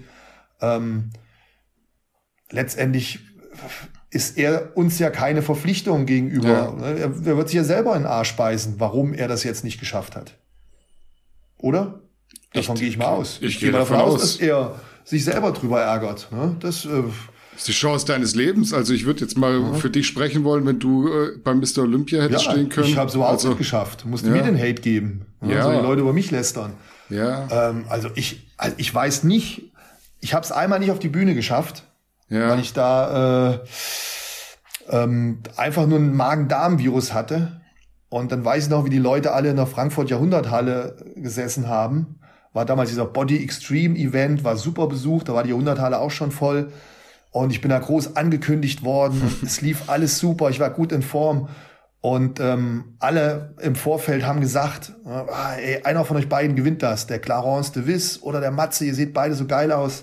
Und ich kriege Magen-Darm-Virus. ja, und dann musste ich nachts noch ins Krankenhaus und Magenkrämpfe gehabt und übergeben und hin und her. Und da habe ich wirklich dann nächsten Tag zu Hause gesessen und habe geheult, weil ich den ja. Wettkampf nicht machen konnte. Da war ich todtraurig und äh, damit will ich nur sagen, du als Sportler, du ärgerst dich doch am meisten. Also ich, ich wäre verrückt. Ich habe gedacht, es wäre wär ein Albtraum. Ich bin ausgerastet und letztendlich muss es Mike auch so gegangen sein. Wie gesagt, er hat sich vielleicht etwas unglücklich dargestellt, wenn ich dann am Flughafen rumlaufe und weiß ich nicht. Vielleicht war das nicht nötig, dieses Video. Vielleicht hat sich damit keinen Gefallen getan. Und vielleicht haben die deswegen die Leute so, so hart reagiert. Wie gesagt, ich weiß jetzt nicht im Detail, was da geschrieben oder gehatet wurde. Keine Ahnung. Ich, ist so ein bisschen an mir vorbeigegangen, das ganze Ding. Wie viel ist denn Social Media heutzutage? Wie, wie viel ist das, äh, was dazu beiträgt, wenn irgendwas einfach dann noch schlechter rüberkommt? Früher hattet ihr das nicht. Würdest du den jungen Athleten einfach mal den Tipp geben, du pass auf, lass doch mal das Handy aus? Ja, den Tipp würde man gerne geben, aber es ist halt einfach nicht mehr zeitgemäß. Wir leben halt in einem Zeitalter, ähm, das brauche ich glaube ich nicht zu erklären, wo du halt Social Media mäßig besser aufgestellt sein musst als ein, ein Wettkampfathlet generell. Also das, der, der Wettkampf ist kleiner als das Social Media, Social Media Paket. Ja. Das wissen wir ja, dass das mittlerweile Wege genommen hat, die es halt früher nicht gab. Ich fand es früher einfacher. Früher konntest du dich als Sportler oder ich konnte mich als Sportler auf den Wettkampf konzentrieren. Ich konnte den Wettkampf genießen. Ich habe manchmal das Gefühl, die können jetzt gar nicht mehr den Wettkampf genießen, weil sie ständig diese Verpflichtung haben, sich dem Publikum, den Fans mitzuteilen. Wenn da jetzt nichts kommt, dann werden die ja schon stinkig auf Social Media. Ja. Auf der anderen Seite hast du dich auch als Athlet viel mehr Zuspruch, viel mehr Unterstützung, viel mehr Sponsoren. Bam, bam, bam. Also wie gesagt, Engelchen und Teufelchen. Und jeder muss ähm, selber wissen, wie er damit umgeht. Aber ich für meinen Teil, um es abzuschließen, aber wie gesagt, ich bin ein alter Sack, ich habe es vorhin schon gesagt, ich bin froh darüber, dass ich früher noch meine Wettkämpfe genießen konnte und dass da höchstens mal ein Matze dabei war von Team Andro. Aber ich musste kein Instagram machen, ich musste kein Facebook machen und ich konnte meine Wettkämpfe genießen, meinen Sport machen. Ich fand's toll, so wie es früher war. Du als Experte mit deinem geschulten Auge würdest du die These mitgehen, dass Mike Sommerfeld prinzipiell für die Classic Physik die bessere Linie hat als ein David Hoffmann? ich finde schon, dass, dass der Mike eine super Linie hat. Ob die jetzt wirklich besser ist als die vom David Hoffmann, ja, von der Linie her ist er doch, könnte man sagen, ich glaube schon. Aber Linie ist halt nicht das, das einzige Ding. Ne? Natürlich braucht er da auch noch Muskelmasse, eine gewisse Definition, eine gewisse Härte. Aber dass er ein sehr schöner Athlet ist, das ähm, außer Frage, auf jeden Fall, ja. Vielleicht mal noch eine allgemeinere Frage. Was denkst du, wie sich der Mr. Olympia jetzt mit dem neuen, neuen Eigentum entwickelt? Was, was würdest du denn verändern, um wieder mehr Strahlkraft zu erzeugen und die Hallen voll zu bekommen? Weil es ist ja schon so, das war das größte Spektakel in der Bodybuilding Geschichte, im, im Bodybuilding ja, aber die Halle ist ja trotzdem meistens nicht komplett voll. Meinst du, das kriegen sie wieder hin mit so einem Jake Wood, der eher, der ist ja Bodybuilding-Fan auch irgendwo. Also letztendlich bekommst du das natürlich nur hin, wenn du spektakuläre Athleten hast. Wenn du Athleten hast, die Publikum ziehen. Ansonsten kannst du machen, was du willst. Dann kannst du die Mädels nackt da oben rumspringen lassen. Wenn's, ja, es, es hängt am Ende des Tages mit den Athleten und natürlich einer fairen Bewertung. Das ist halt ganz wichtig. Du musst den Mr. Olympia spannend halten. Wenn immer der gleiche gewinnt und die Leute das Gefühl haben, das ist ja eh alles schon abgesprochen, dann werden sie nicht zum Mr. Olympia fahren. Aber der erste wichtige Punkt, du brauchst Charaktere, du brauchst Athleten. Und ich kann mich daran erinnern, als ich bei Mr. Olympia saß und da kommen Leute raus wie, wie Phil, wie Kai Green, wie Dennis Wolf, wie Brent Schwochen. Boah, da kommst du aus der Gänsehaut nicht mehr raus. Das sind, das sind Typen, das sind Darsteller gewesen, das waren, boah, das waren Wettkämpfe. Also habe ich so geballt gespannt, angespannt im Publikum gesessen. ist so geil, also Wahnsinn. Oder auch ähm, zu Zeiten noch, wo, wo, wo Markus Rühl noch dabei war, etc. Also diese, diese, ich war so gefesselt von diesem Wettkampf, von jedem einzelnen Sportler, der da rausgekommen ist. Und das musst du halt einfach haben. Du brauchst einfach Athleten, die Publikum locken. Und jemand wie ein Kai Green oder ein Dennis Wolf oder ein Markus Rühl, so hässlich der Markus ist, aber der hat Leute gezogen, die wollten einfach diesen Fleischberg sehen. Viele von euch wissen das gar nicht mehr, wie der früher ausgesehen hat. Da, da, der war jenseits von Gut und Böse. Ich meine, Big mhm. Ramy ist, ist schon viel. Aber in der Schulterbreite und alles war der Markus mehr. Wenn der auf die Bühne gekommen ist, dann haben die Amis äh, einen totalen Flash gekriegt, weil die dieses Freakige einfach gemocht haben. Ein Kai Green, wenn du den mal live gesehen hast, ich fand ihn spektakulär, ehrlich. Mhm. Wo der Einschnitte hatte, Streifen hatte. Ich kann mich mal dran erinnern, hinter der Bühne hat sich Kai Green warm gemacht und ich war mit dem Dennis Wolf backstage und habe ich so die ganze Zeit den Kai Green beobachtet. Und ich denke mal, am Ende des Tages hat er gedacht, ich bin schwul. Weil ich war so gefesselt, ich war so gefesselt beim Warmmachen, wie du diese, diese Teilung in den Muskeln gesehen hast. Wenn der was angespannt hat, im Gesäß oder im Oberschenkel, ich stand daneben, die Kinnlade war unten und ich dachte mir die ganze Zeit, Alter, das gibt's doch nicht. Das ist doch nicht normal. Also Wahnsinn, Wahnsinn. Und ähm, solche Typen brauchst du. Und dann funktioniert natürlich auch ein Mr. Olympia. Wir werden ihn allein mit Mans Physik und Classic Physik, wirst du die, die Hallen nicht vollkriegen. Wir brauchen schon diesen Freak-Faktor. Wir brauchen diejenigen, die halt die Massen anziehen. Siehst du die Athleticon, die The Rock jetzt zumindest mit Verzögerung ins Leben ruft, als potenziellen Konkurrenten für den Mr. Olympia? Also kann eine Athleticon durch dieses The Rock Branding, nenne ich es jetzt mal, kurzfristig mit Events wie der Arnold Classic oder dem Mr. Olympia mithalten? Puh, da fragst du mich was. Der Event hat noch nie stattgefunden, deswegen ja, können wir uns da keine Meinung zu bilden. Ja. Ne? Wenn natürlich irgendwann mal einer kommt, da richtig Geld reinbuttert, und ich bin mir sicher, dass wenn The Rock dich anruft und sagt, ey William, William Bonner, come on, come, ne, dann, ja. dann hüpfen die doch alle. Dann stehen ja. die da alle auf der Matte. Und dann kann natürlich auch so ein Event was ganz Besonderes werden. Der Mann hat Einfluss und äh, wenn der da wirklich zu 100 Prozent hintersteht, dann wird das ein Riesenerfolg und kann so Veranstaltungen wie Arnold Classics ablösen, weil auch der Arnold Schwarzenegger ist nicht mehr der Jüngste. Und eine Arnold Classics lebt von Arnold Schwarzenegger. Ja, schon immer so gewesen. Richtig, ja. ja. Ja, also ich bin gespannt. Jetzt wurde sie ja wieder verschoben. Ich glaube auf April 2022 die Athleticon. Ich sehe da so ein bisschen die Gefahr, dass sie gar nicht stattfindet, weil man sie ja. verschiebt und verschiebt und verschiebt. Ja. Aber ich glaube, wenn die stattfindet, dann hat dieser, dieser Name The Rock schon so eine Strahlkraft, ja. dass er viele, viele Athleten anzieht.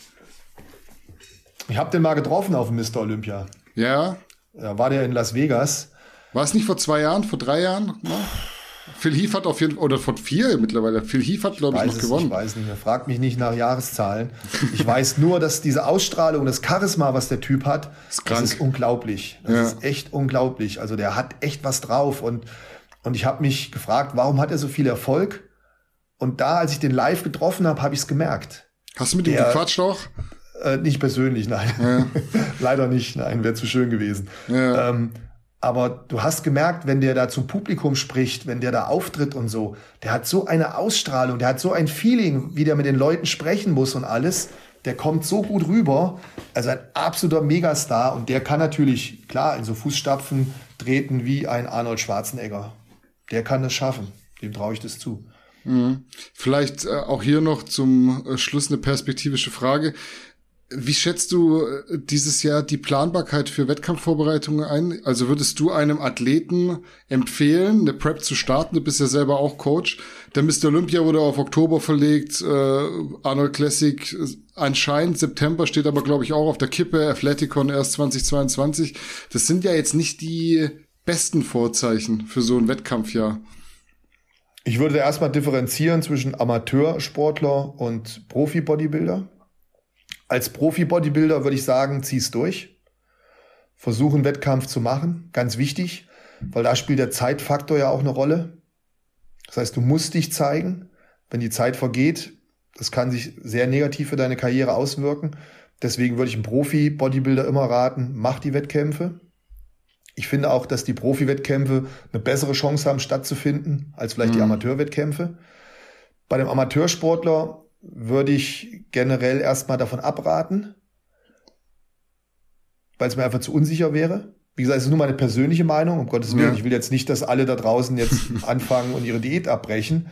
Ich persönlich würde es nicht machen, wobei man da auch wieder abwägen muss, welchen Aufwand musst du betreiben, um in Form zu kommen? Kannst du trainieren aktuell? Wie sehen deine Trainingsmöglichkeiten aus? Mit Aufwand zum Beispiel muss man differenzieren. Bist du Bikini-Athletin oder Schwergewichtsbodybuilder? Ja, klar. Eine Bikini-Athletin, die sollte drei bis fünf Kilo über dem Wettkampfgewicht sein. Ja, mein Gott, die kann doch mal eine Diät machen. Das ist doch kein Problem. Aber ein Schwergewichtsbodybuilder, der halt wirklich einen großen Aufwand betreiben muss, gegebenenfalls auch mit Medikamenten arbeitet etc., dem würde ich eher davon abraten, eine Vorbereitung zu machen. Mhm. Aber am Ende des Tages muss natürlich jeder für sich selbst entscheiden, ganz klar. Gut, dann hätten wir tatsächlich den regulären Teil abgearbeitet. Äh, wie letztes Mal auch, habe ich aber für dich noch acht Zuschauerfragen an der Acht Zahl rausgesucht. ist Ja, ja das Ding viel. war, dadurch, dass wir im Dezember ja, Ja. nicht äh, die Folge gemacht haben, habe ich einfach mal so aus beiden beiden Sammelsurien äh, was rausgesucht und da so eine bunte Mischung rausgesucht, was was die Leute bewegt, wo der Schuh drückt. Bei deiner Person auf jeden Fall. Oh je, dann haus mal raus. Wir fangen an mit der ersten Frage. Wie hast du Markus Rühl kennengelernt? Markus Rühl habe ich kennengelernt zum ersten Mal auf der Hessenmeisterschaft.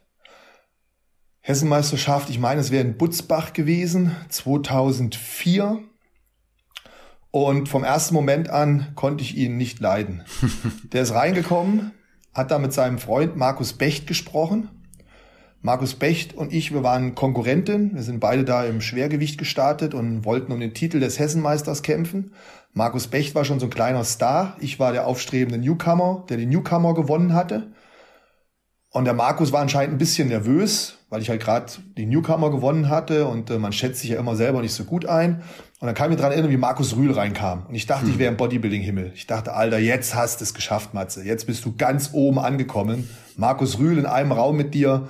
Boah, was gibt's Schöneres? Und dann sagt der Rühl so zum Becht, äh, wie, was, der da hinten? Ja, was willst denn mit dem Dürren da? Den wirst du ja wohl von der Bühne fegen. Das waren so die ersten Worte von Markus Rühl. Hat also seinen Freund Markus Becht bestätigt hier, was willst du mit dem, den schlägst du eh. Ähm, und seitdem war er mir unsympathisch. Wer will das schon hören, dass man Dürre ist, fünf Minuten vor dem Wettkampf? So habe ich Markus Rühl kennengelernt, damals bei der Hessenmeisterschaft und über die Jahre hat sich dann die Freundschaft immer mehr gefestigt. Man hat sich bei Wettkämpfen gesehen, bei Veranstaltungen. Wir haben dann äh, zusammen Gastauftritte gehabt, sind da teilweise unterwegs gewesen im Ausland etc. Und so ist dann immer eine engere Beziehung entstanden. Ganz normal halt, wie das so entsteht. Aber es gab phasenweise echt Jahre, wo ich Markus nicht leiden konnte. Er war Ja. echt unsympathisch. Ja. Also ist es nicht, das ist jetzt wirklich nicht gespielt. Da war, war der Wurm drin. Ähm, damals, als ich ihn kennengelernt habe, ja, war ich ein bisschen enttäuscht. Der Ja. war, ähm, der war nicht so zugänglich. Der war schon äh, sehr introvertiert, auch teilweise unfreundlich, oft angespannt und der war schon so ein bisschen grob drauf. Das äh, habe ich damals schon so empfunden. Da war ich dann als Fan, der ich natürlich war, war ich da enttäuscht. Aber man muss dazu sagen, ähm, als Wettkampfathlet, vielleicht bist du halt ab und zu mal ein bisschen angespannt, wenn so ein Markus Rühl auf Diät ist. Und der hat sich über die Jahre natürlich total gewandelt. Er ist jetzt ein, also ich, ich, wenn ich ihn jetzt erlebe mit der Familie, mit dem Umgang mit Fans etc., es ist ein ganz anderer Markus Rühl als der, der damals da knurrig im, im Fitnessstudio rumgelaufen ist und hat die äh, 60 Kilo Kurzhandel durch die Gegend geschmissen. Also das ist, ein Mensch verändert sich manchmal halt auch. Und damals war der halt dieser extrem Bodybuilder, der mir halt anfangs überhaupt nicht sympathisch war. Jetzt stellt Jetzt sich mittlerweile mir, geht's. Jetzt finde ich ihn manchmal ganz nett. jetzt stellt sich mir eigentlich bloß die Frage, wer hat damals in Butzbach gewonnen? Markus Becht oder du? Och Mann, ey, muss das jetzt sein? Markus Becht hat gewonnen. Ja. Ja, knapp, würdest du sagen, knapp, knapp oder? Nee, nee, nee, überlegen. Ich Absolut. war zu dünn. Ich Ja. war zu dünn. Ja. Ich war zwar Zwei- besser in Form, aber wie gesagt, Härte ist nicht alles. Ne? Mhm. Äh, dünn und hart ist, ist auch langweilig. Ja, Markus Becht hat zu Recht gewonnen. Ja, war ein schöner Wettkampf, hat Spaß gemacht. Hm. Wir machen weiter mit Frage Nummer zwei. Das kam wirklich sehr oft. Äh, warum ein neuer YouTube-Kanal? Was erwartet uns in Zukunft und wieso keine Zusammenarbeit mehr mit Uncle Bob? Du hast ja wirklich einen neuen Kanal erstellt, der jetzt, glaube ich, aktuell bei 6000 Abonnenten steht oder so. Boah, du, ich will eigentlich gar nicht so viele Worte darüber verlieren. Mhm. Ähm, ich habe ja auch in meinem Kanal schon kurz Stellung dazu genommen. Ja, vom Prinzip her ist es ganz einfach. Bob und ich haben eine Meinungsverschiedenheit gehabt. Daraufhin hat sich unsere Zusammenarbeit beendet. Bob hat die Passwörter vom YouTube-Kanal geändert. Matze hat keinen Zugriff mehr. Mhm. Tja, dumm gelaufen, musste ich einen neuen Kanal machen. Mhm. Hast du jetzt gemacht? Jetzt geht's von vorne los. Willst du? Ja, was soll ich machen? Das ist,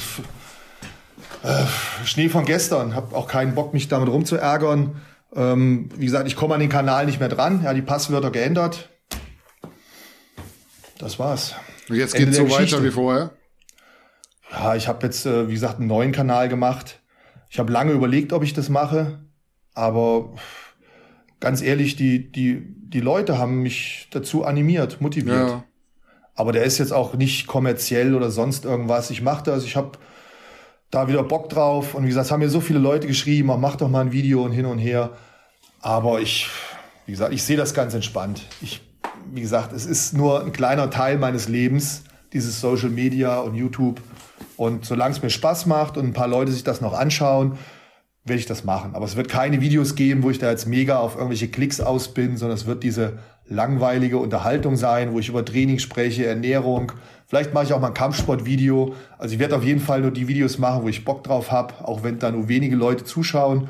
Ich hoffe natürlich, dass die Leute das supporten, weil es wird nicht wie in der Vergangenheit da so viel Werbung geben etc., sondern es soll wirklich ganz entspannt sein.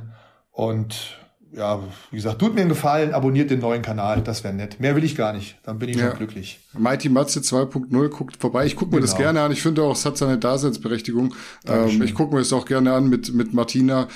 Einfach, das ist halt, ist halt nicht stumpf. Man merkt halt, du bist einfach auch schon jemand, der Erfahrung hat, der älter ist und der dann diese, ich will jetzt nicht sagen, gehobenere, aber es ist halt kein seichter Content. Es hat Inhalt und das gefällt mir immer so gut und ich finde, du hast ein Talent dafür, einfach auch Gespräche zu führen. Ich versuche Inhalt zu vermitteln. Ich möchte schon, wenn ich Videos mache, in jedem Video irgendwas vermitteln, dass die Leute auch einen Mehrwert haben. Dass man sich so ein Video auch vielleicht noch in zehn Jahren anschauen kann. Wie gesagt, es ist schade, dass ich auf den alten Kanal nicht mehr zugreifen kann, weil ähm, da natürlich auch schon viele Follower waren, keine Frage. Aber es ist jetzt auch kein Weltuntergang. Also es macht mir jetzt keine schlaflosen Nächte. Wir machen weiter mit der nächsten Frage. Würdest du in der heutigen Zeit Profi-Bodybuilder werden wollen nochmal? Ja, würde ich wollen. Weil ähm, ich schätze es so ein, dass es noch nie so einfach war wie jetzt, erfolgreich zu sein im Profi-Bodybuilding. Ja. Ja. Ich glaube, es war früher schwieriger. Ich glaube, die Leistungsdichte war früher größer. Es war vielleicht sogar schwieriger, mit Profi-Bodybuilding Geld zu verdienen. Wenn du jetzt ein guter Profi bist, einen guten YouTube-Kanal hast, deine Wettkämpfe machst, ähm, finde ich das schon geil. Ja. Ich äh, würde es auf jeden Fall jetzt wieder machen, ja. Ich hätte auch Bock drauf, nur bin ich zu schlecht und zu alt. Aber, ne, aber nee, doch, klar, auf jeden Fall. Also denke schon, dass. Und wie gesagt, jetzt ist die Konkurrenz nicht so stark. Ich fand früher die Konkurrenz stärker. Ich weiß nicht, wie du das einschätzt, aber ich gucke mir ja gerne die alten Videos an mit einem Günter Schlierkamp, einem Ronnie Coleman, einem Chris Cormier und wie die alle heißen, ein, auch Flex, äh, Flex Wheeler, Kevin Leroney. Ende sahen 90er doch so war krank. geil aus. Boah. Und da hast du 10, 15 gute Leute auf der Bühne, wo du denkst, Alter, da ist ja einer besser als der andere. Wen willst du denn da gewinnen lassen? Ja. Und das Gefühl habe ich jetzt bei den heutigen Wettkämpfen nicht so. Ja. Wenn du dir mal Wettkämpfe anguckst von früher, Sean Ray, Nassels und Barty Dorian Yates, Wahnsinn, Ronnie Coleman, Wahnsinn. Kevin Lerone, das war ja wirklich, das, du sagst es richtig, das richtige Wort, Leistungsdichte. Das hast du jetzt heute nicht. Heute hast du irgendwie ein, zwei, drei gute Athleten, Ja. die aber, die sind dann schon auch gut, aber danach hast du direkt so ein, so ein Gefälle, wo man sagt, ja, okay, jetzt wird's austauschbar. Kein Wow-Faktor mehr. Also wenn ich dann mir alte Bilder anschaue, wie gesagt, von einem, wie zum Beispiel, ich bin, ich bin ein riesen Fan von Flex Wheeler. Ja, ich auch. Also seine, seine Linie, seine Muskulatur, ah, toll, toll, toller Sportler, also sehr beeindruckend. Aber da gibt's ja auch viele, die da in, in der Reihe stehen. Und also ich habe gerade letztens mit Markus Rühl, haben wir uns seine alten Wettkämpfe angeschaut, was da Namen auf der Bühne standen und, und brachiale Athleten. Fand ich schon echt heftig. Da finde ich es jetzt doch relativ einfach. Also Jetzt ist die Zeit für unsere jungen Athleten Gas zu geben, kommt nach vorne. Ey, wir brauchen wieder so einen Star. Wir brauchen wieder einen Dennis Wolf, einen Ronny Rockel. Mir geht da so ein bisschen einer ab, weil noch haben wir die nicht. Wir haben Talente, keine Frage. Die kennen wir alle. Aber die, die müssen halt jetzt Wettkämpfe machen. Gut, die haben jetzt auch die Arschlochkarte gezogen. Durch den Coronavirus hat sich das natürlich auch alles jetzt nochmal ähm, verschoben. Aber wir brauchen unbedingt wieder deutsche Schwergewichtsbodybuilder auf der Bühne.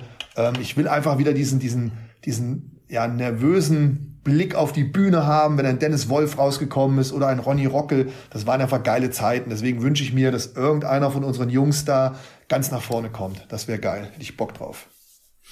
Nächste Frage. Wie bist du während deiner aktiven Bodybuilding-Karriere mit Selbstzweifeln umgegangen? Gab's die? Und wenn ja, was hast du gemacht? Ich fand mich eigentlich immer zu schlecht. Ja. Ich habe auch, einen- ich habe auch einen Trainer zu mir, ich habe einen Trainer gehabt, der immer gesagt hat, "Oh, Matze, du warst noch nie in Form. Also Detlef hat immer zu mir gesagt, du bist noch nie in Form gewesen. Ja, super. Und immer musste ich mir anhören, na, du bist zu dünn.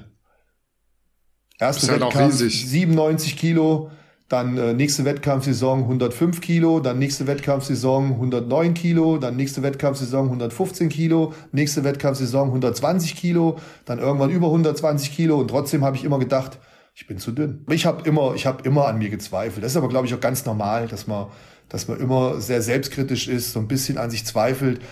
Ich habe mich, ich habe mich nie als den Superprofi oder Bodybuilder gefühlt. Ich habe immer meine Zweifel an mir gehabt. Das finde ich jetzt aber auch nicht so schlimm, weil das hat mich natürlich auch immer vorangetrieben. Das war immer mein Ansporn. Ich wusste, ey, du musst besser werden, du musst schwerer werden, du willst massiver werden. Ich habe einmal in meiner Karriere so ein Sicherheitsgefühl gehabt, das werde ich nie vergessen. Das war Deutsche Meisterschaft 2009, als ich das zweite Mal Gesamtsieger bei der internationalen Deutschen geworden bin. Ey, da sah ich im Vorfeld so brutal aus. Ey, das war Hammer. Und da hat, hat, äh, hat jeder zu mir gesagt, ja, wir sollen den schlagen. Und dann wollte ich an Landesmeisterschaften teilnehmen. Und dann haben die mich gefragt, ja, äh, willst du wirklich bei uns mitmachen?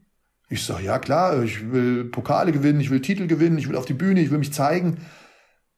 Ja, ähm, ähm, hättest du nicht eher Bock, einen Gastauftritt zu machen? Die wollten gar nicht, dass ich mich da hinstelle. Da sah Ja. ich echt geil aus. War 2009, da, da gibt's auch ein paar geile Bilder. Ähm, das war super. Und da stand ich backstage bei der deutschen Meisterschaft, habe mich aufgewärmt. Ich habe gedacht, ich platze. Ey. Da habe ich mir richtig geil gefallen. Da habe ich so rumgeguckt und habe gedacht, Alter, heute ist dein Tag. Heute kann dich keiner schlagen. Das war der einzige Wettkampf, wo ich, glaube ich, keine Selbstzweifel hatte. Das, das war echt geil. Das war, so hätte es immer laufen müssen. Aber war nur einmal im Leben. Also da habe ich Glück gehabt. Ja, aber sonst ist es ja so, diese Zweifel oder diese Selbstkritik, die kann einen ja auch weiterbringen. Aber du sagst jetzt bei dir, es hat nie so an dir genagt, dass du irgendwie nachts nicht schlafen konntest. Ah, nee, so schlimm nicht. Am Ende des Tages ist es ja nur Sport. Das, es ist ja, es ist ein Teil meines Lebens gewesen. Aber ich mache ja seit meinem zehnten Lebensjahr Wettkämpfe. Ja, Ich habe von meinem zehnten bis zu meinem 40. Lebensjahr jedes Jahr Wettkämpfe gemacht, 30 Jahre lang. Wenn ich da ständig immer diese Selbstzweifel gehabt hätte, die so stark sind, dann hätte ich, glaube ich, nicht diesen Wettkampfsport so lange gemacht. Wie gesagt, das ist immer, das ist ähm, ja wie so ein Feuer, was in dir brennt. Das darf dich nicht verbrennen, aber es muss immer in dir brennen. Dieser Ehrgeiz, dieser Ansporn, besser zu werden, so ein bisschen an dir zu zweifeln. Ich glaube, ein Extrem in beide Richtungen ist immer schlecht. Wenn du zu sehr zweifelst, ist schlecht, aber auch wenn du dich zu sehr überschätzt, ist es genauso schlecht. Es ist immer sinnvoll, ein gesundes Mittelmaß zu finden oder einen guten Trainer oder Coach zu haben, der dich erdet. Und ich habe immer in meinen Sportarten tolle Menschen gehabt, die mir geholfen haben. Wenn mich jemand fragt, ey, warum bist du erfolgreich gewesen, dann sage ich denen immer, weil ich die richtigen Leute hatte, die mir geholfen haben. Ich habe im Kampfsport tolle Trainer gehabt, einen tollen Trainer gehabt, mit dem ich bis heute nach 40 Jahren immer noch befreundet bin, immer noch zusammen trainiere. Das musst du mal überlegen. 40 Jahre trainierst du zusammen. Das gibt's doch kaum noch. Und auch im Bodybuilding habe ich seit 16 Jahren den gleichen Menschen vertraut, mit den gleichen Menschen zusammengearbeitet, mit der Frau Dr. Martina Olesch, mit dem Detlef. Und äh, die haben mich immer geerdet. Und wenn ich Selbstzweifel hatte, haben sie mich gepusht, haben mir Selbstvertrauen gegeben. Und wenn ich vielleicht zu überheblich war, haben sie mich wieder gebremst. Deswegen ist so ein Trainer, so ein Coach ganz wichtig. Nicht, dass er dir sagt, ob du Kartoffeln oder Reis isst, sondern dass er dich fokussiert, dass er dir ehrlich deine, seine Meinung sagt, etc. Ein Coach muss das sagen, was gesagt werden muss und nicht das, was du hören willst. Oh ja, oh, du hast so einen tollen Po, deine Brüste sind so unglaublich und oh, dein Bizeps. Nein, der Coach sagt das, was gesagt werden muss und bums, dann fährst du am besten damit. Und ich habe die Menschen immer gehabt und da bin ich auch riesig dankbar für. Das ist eigentlich eine gute Überleitung, weil die nächste Frage ist, wenn wir dich mal ausklammern, wen würdest du dir in der heutigen Zeit als Coach nehmen? National oder international? Immer wieder den gleichen. immer wieder den gleichen. Es gibt, es gibt keine besseren als Detlef Herget und Dr. Martina Ulesch. Gibt keine besseren. Wie viel die schon für den Sport gemacht haben und wie viele Jahre die schon in diesem Sport arbeiten. Wenn du die kennenlernst, wenn du dich mit denen unterhältst und ich habe das jetzt 16 Jahre genießen dürfen, es ist Wahnsinn, was die sich an Wissen angeeignet haben und ähm, welches Know-how dahinter steckt und wie viel die, und das ist das Besondere, ey, die, die, die haben das viele Jahre ohne einen Cent Geld zu verdienen gemacht. Ja. Da packe ich mich manchmal an die Birne, ehrlich. Also ich hätte das nicht so lange durchgehalten. Ähm, ich glaube, da wäre ich durchgedreht bei den ganzen Athleten. Da haben ja auch viele eine Macke. ähm, aber die machen das mit so viel Herzblut und sind seit so vielen Jahren beim Sport dabei. Ich, ich bin immer bei denen geblieben und ich äh, halte die für die besten Trainer, die ich kennengelernt habe bis dato. Und ich sag dir eins, da kommen viele amerikanische Trainer nicht mit. Und auch die habe ich kennengelernt. Ich habe einen Charles Kless, einen Chad Nichols kennengelernt. Ähm, klar sind die alle gut, aber wir haben die gleichen guten Trainer auch hier in Deutschland. Hm. Frage Nummer sechs, wir hatten es vorher schon mal angesprochen, äh, während deines Corona-Lockdowns äh, Webinars, was du da gefilmt hast. Ähm, was hältst du als Ex-Polizist von der Verhältnismäßigkeit einiger Einsätze, um die Corona-Maßnahmen durchzuführen? Boah, also prinzipiell auch bei der Polizei ist es wie in jedem anderen Beruf auch. Ich bin ja selber Polizist gewesen, ich war bei der Bundespolizei, das noch angemerkt an der Stelle. Mhm. Und ähm, genauso wie du eine gute Pizzeria hast, gibt's auch schlechte Pizzerien guten Metzger, einen schlechten Bäcker, einen guten Bäcker, wie auch immer. Und genauso ist es bei der Polizei. Du hast manche, wo ich auch denke, pff, Leute, Leute, Leute, ähm, anscheinend brauchen die die Uniform, um mhm. äh, sich zu verwirklichen. Und dann hast du aber auch ganz viele gute Polizeibeamte. Man kann hier, glaube ich, kein pauschales Urteil fällen. Es liegt immer auch so ein bisschen am Beamten selbst und ob er diesen Ermessensspielraum, den er hat, in Anspruch nimmt oder nicht als ich Polizeibeamter war, ich habe das ganz oft gemacht. Mhm. Und trotzdem habe ich dann beobachten können, dass ich natürlich auch von Vorgesetzten Druck bekommen habe etc., wo ich dann ähm, Maßnahmen durchsetzen musste, die ich vielleicht persönlich ungern umgesetzt habe. Oftmals habe ich mich auch dagegen geweigert, war dann auch nicht so gut. um, um zum Beispiel, ich, ich nenne einfach mal so ein einfaches Beispiel. Ja, ich bin bitte. in Frankfurt gewesen, ähm, da war ähm, so eine Sicherheitspartnerschaft, da war ich bei der Landespolizei abgeordnet und ähm, da ging es so um Kleinkriminalität. Und dann hast du halt so Leute gehabt wie so ein Opa, der schwarz Bus fährt. Ja. Und dann wirst du gerufen und dann sollst du jetzt im Opa 85 Jahre eine Anzeige schreiben, weil er schwarz Bus gefahren ist. Wo ich dann gesagt habe, komm her, ey, da schreibe ich jetzt keine Anzeige. Äh, der rafft, der rafft's einfach nicht mehr. Selbst ich hab's vor 20 Jahren nicht gerafft, da, wie ich ein Ticket ziehen muss. Ja. Ne, das, da, da spüre ich keine kriminelle Energie. Und was habe ich dann gesagt? Hab dem gesagt, komm her. Ne, hab noch äh, ne, gezeigt, wo ein Ticket zieht und hab wieder in den Bus gesetzt. Da hast du dann Vorgesetzte, die sagen, nein, du musst das aufnehmen für die Statistik. Und dann haben wir ja wieder einen Schwarzfahrer, ne, solche Sachen. Ja, und das ist natürlich jetzt in der Corona-Zeit auch so. Da werden ähm, polizeiliche Maßnahmen getroffen etc. Manchen Beamten macht es vielleicht Spaß, die durchzusetzen. Ein paar andere sind mit Sicherheit auch dabei, die sich sagen, Alter, ist so ein Kack, jetzt muss ich das und das machen. Und, aber dann sitzt der Dienstvorgesetzte da hinten, ja, für die Statistik.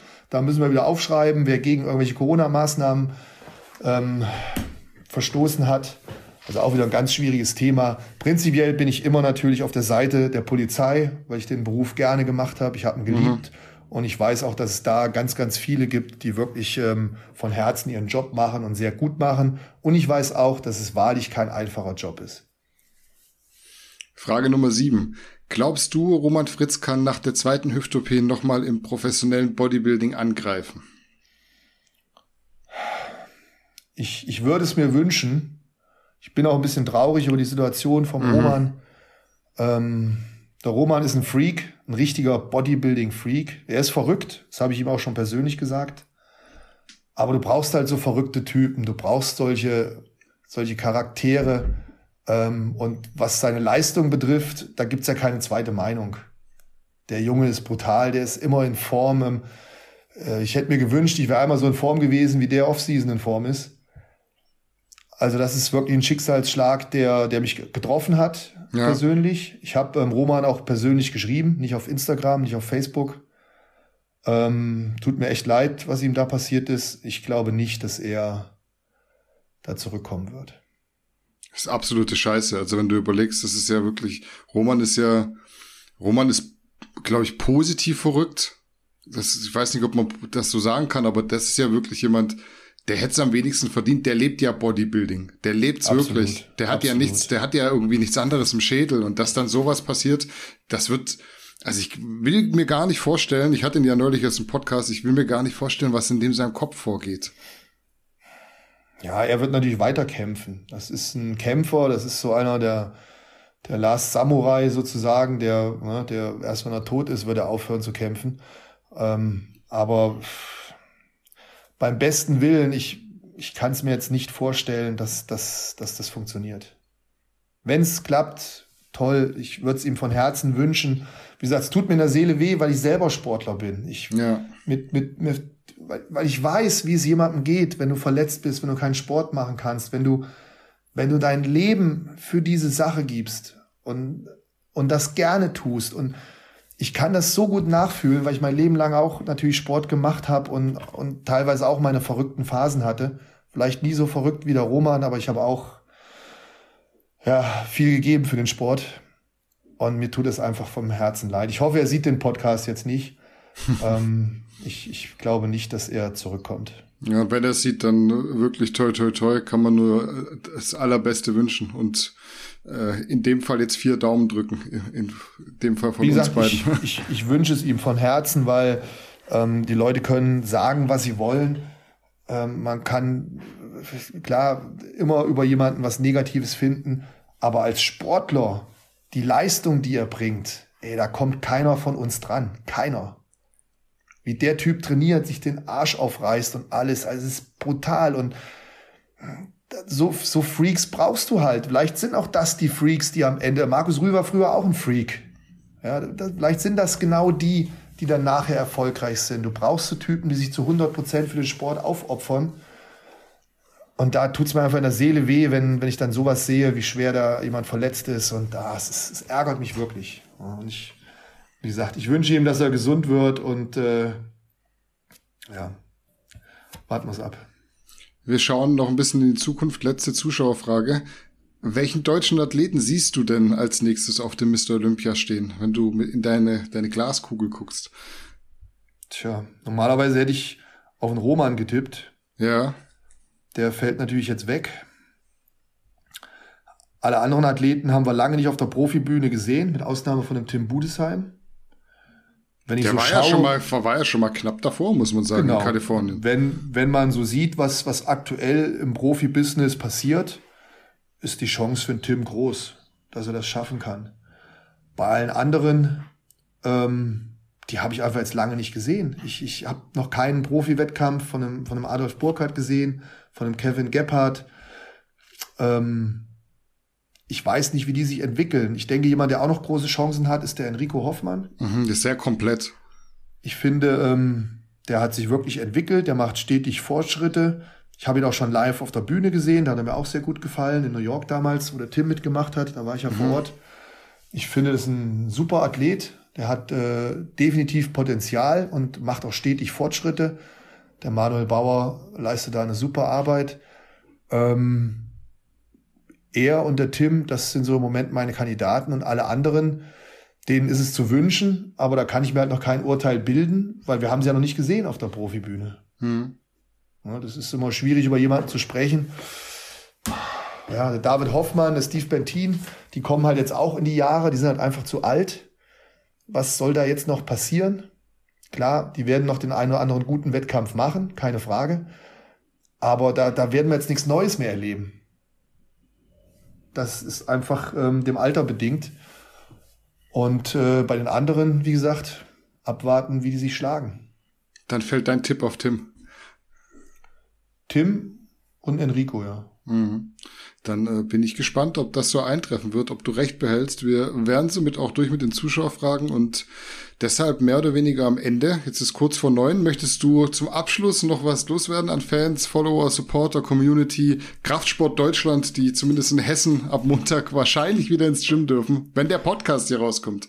Wenn der Podcast rauskommt, hoffen wir das Beste.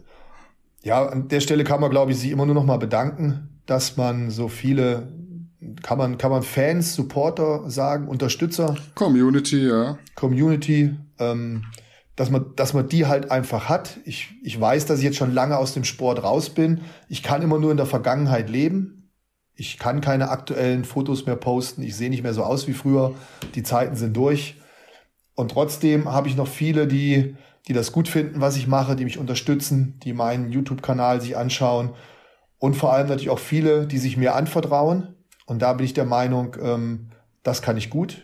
Ich bin von Herzen Trainer. Ich liebe es, mit Menschen zusammenzuarbeiten. Ich mache das hier in der Sportschule Tag für Tag, sei es mit Kindern, Erwachsenen, Wettkampfathleten. Und da bin ich einfach froh darüber, dass, dass so viele den Weg zu mir finden, mit mir zusammenarbeiten wollen, mir den Respekt entgegenbringen. Das ist ein Privileg und wunderschön, so eine Arbeit machen zu dürfen. Mein Papa hat immer zu mir gesagt, Junge, so leicht wie du hat noch nie einer das Geld verdient. Du hast in deinem Leben noch nie richtig gearbeitet. Das hat er immer zu mir gesagt. Und ich denke oft, er hat recht, weil ich einfach das machen kann, was ich liebe. Ich, ich, mir macht es einfach riesen Spaß zu sehen, wie sich so ein junger Sportler entwickelt oder wie jemand 20 Kilo abnimmt oder sonst irgendwas. Das, das gibt dir einfach dieses positive Gefühl. Verstehst du, was ich meine? Mhm. Dieses, dieses Feedback, wenn du mit Menschen zusammenarbeitest und sagen, die sich bei dir bedanken etc., das ist das Geilste. Und dafür bin ich dankbar, dass ich davon leben kann, dass ich meinen Lebensunterhalt damit verdienen kann. Deswegen an der Stelle nochmal ein fettes Dankeschön an die Community, an die Supporter, natürlich an alle meine Athleten, egal ob Wettkampfathlet oder Hobbysportler. Vielen Dank für die Unterstützung und vor allem für das Vertrauen, was mir entgegengebracht wird. Das sind doch schöne Worte zum Schluss. Äh, an der Stelle auch vielen Dank für deine Zeit. Wie immer, Matze, hat mir Spaß gemacht. Und einer weiteren Folge steht auch dann in Zukunft nichts im Wege. Du, auch das macht mir einen Riesenspaß. Ich, ich rede gerne über die Dinge. Ich ähm, erzähle auch gerne auf YouTube etc. Das Einzige, was ich nicht so gerne mache, ist über andere Menschen reden. Das, mhm. äh, das liegt mir eigentlich fern. Ich ähm, bin jemand, der, äh, der eigentlich mit jedem gut auskommt. Ja, ja. das so habe ich dich Und kennengelernt. Deswegen möchte ich eigentlich, wenn ich gefragt werde, immer nur positive Dinge über andere sagen. Und wenn mir irgendwas nicht passt, dann halte ich eher meinen Mund. Ja. Es sei denn, derjenige fragt mich persönlich, dann gebe ich ihm natürlich Antwort, keine Frage. Aber ansonsten liebe ich es einfach, über den Sport zu reden, über Wettkämpfe zu reden und alles. Das macht mir Freude. Deswegen lad mich jederzeit wieder ein. Wir können gerne reden. Ich denke mal, heute war es vielleicht auch nicht für jeden so interessant, weil wir viel über Corona gesprochen haben. Ich glaube, die Leute haben das Ding, Thema mittlerweile satt. Ne? Ja, aber ich glaube, die Leute haben die Schnauze voll von Corona. Das ist sicherlich so, aber ich finde, man muss trotzdem auch Missstände ansprechen. Weißt du, das ist so ein Ding, was mir auch am Herzen liegt, weil äh, wenn du irgendwann nicht mehr drüber redest, dann baut sich so eine gewisse mhm. Akzeptanz auf und das ist, glaube ich, nicht gut. Wir sollten schon versuchen, dass wir da gemeinsam rauskommen und dass ja. wieder alles öffnen kann. Dann würde ich sagen, wir machen Schluss für heute. Ich freue mich ja. auf die nächste Folge. Wir werden noch mal was zu bereden haben, da bin ich mir 100% sicher. In diesem Sinne war es das mit äh, einer weiteren Episode des Gannikus Podcasts. Wir sind erstmal raus. Danke für eure Aufmerksamkeit. Bleibt gesund und bis zum nächsten Mal.